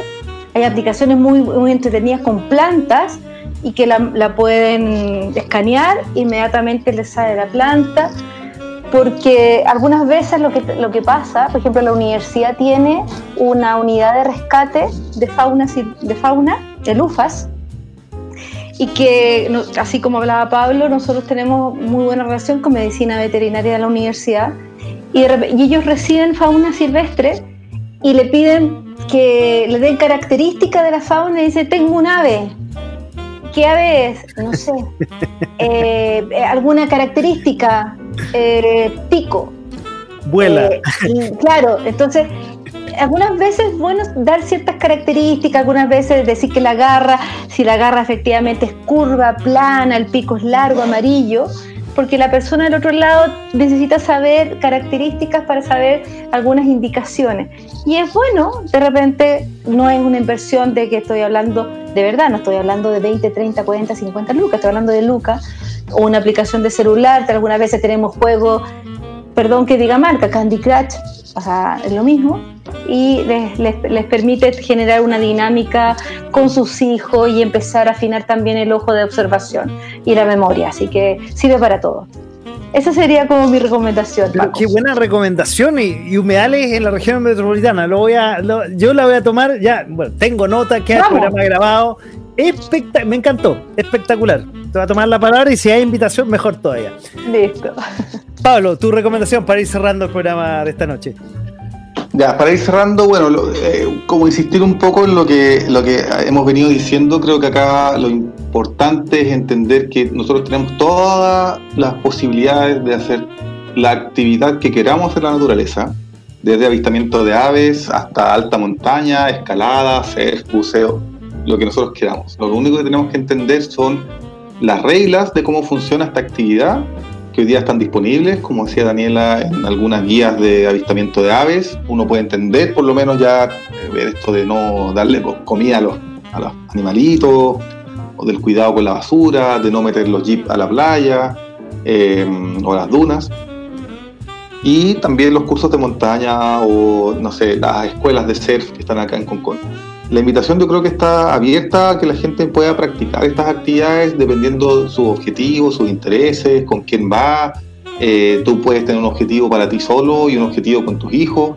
Podrías, eh, no sé, disfrutar de algunas actividades en grupo, otras solo. Todas las posibilidades están hoy día. Entonces la invitación hoy día es entender cómo funciona la protección del medio ambiente, cómo funciona la protección de las personas, en el fondo en términos de accidentes y darse el tiempo de si te gusta hacer algo, bueno, no solamente hacerlo, sino que formarte en eso. hacer algo muchas veces no significa hacerlo bien. Eh, entonces, yo eso le recomendaría a la gente, que empiece a tratar de formalizar dentro de lo posible su actividad, ya sea con clubes, con cursos, como sea. Y, bueno, eso, y, y, entender de una vez por todas la situación sanitaria en la que estamos y que la mascarilla tiene que ir igual y que el saludo tiene que ser de lejos y todo eso. Vamos, nunca está de más insistir un poco. Así que eso y muchas gracias por la invitación y también por el espacio para difundir estas ideas. Oye, a ambos les digo, su casa, la radio, cuando quieran eh, difundir algo nuevo, en la segunda temporada del próximo año, por favor, su casa cuando quieran. Bienvenidos sean. Quiero agradecerles a ambos eh, el tiempo que se dieron para aceptar la invitación. Daniela, directora de administración de la carrera de culturismo de la sede de Santiago, y Pablo, director de la sede de Viña del Mar de la Universidad Nacional Andrés Bello. Muchas gracias por haber aceptado la invitación. Muchas gracias por haber compartido el concepto de ecoturismo con los que nos estaban escuchando y viendo, sobre todo conmigo, que soy un ignorante de porquería en esto. Eh, les agradezco. Como siempre, ha sido una muy grata conversación. Espero que lo hayan pasado muy bien. Vuelvo a repetir, su casa, cuando quieran. Gracias, gracias Paco por la invitación, un millón. De nada, absolutamente. Eh, cuando, cuando quieran, las puertas abiertas, cuando quieran difundir algo sobre la carrera, sobre la universidad, la radio para ustedes, me mandan la información, yo la difundo. Y quiero terminar, eh, como siempre digo, en este penúltimo programa de esta primera temporada, de este programa de todo un poco aquí en .fm.cl, de todo un poco. Quiero agradecer a todos los que estuvieron al otro lado del micrófono y al otro lado de la pantalla que escucharon este programa y nos vemos la próxima semana en el último programa. Daniela, Pablo, muchas gracias por haber estado con nosotros esta noche. Chao, hasta luego. Chao, chao, que estén bien, ¿eh?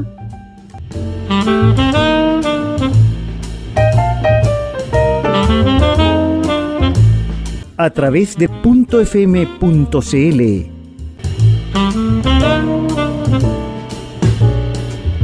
Esto fue De Todo Un Poco.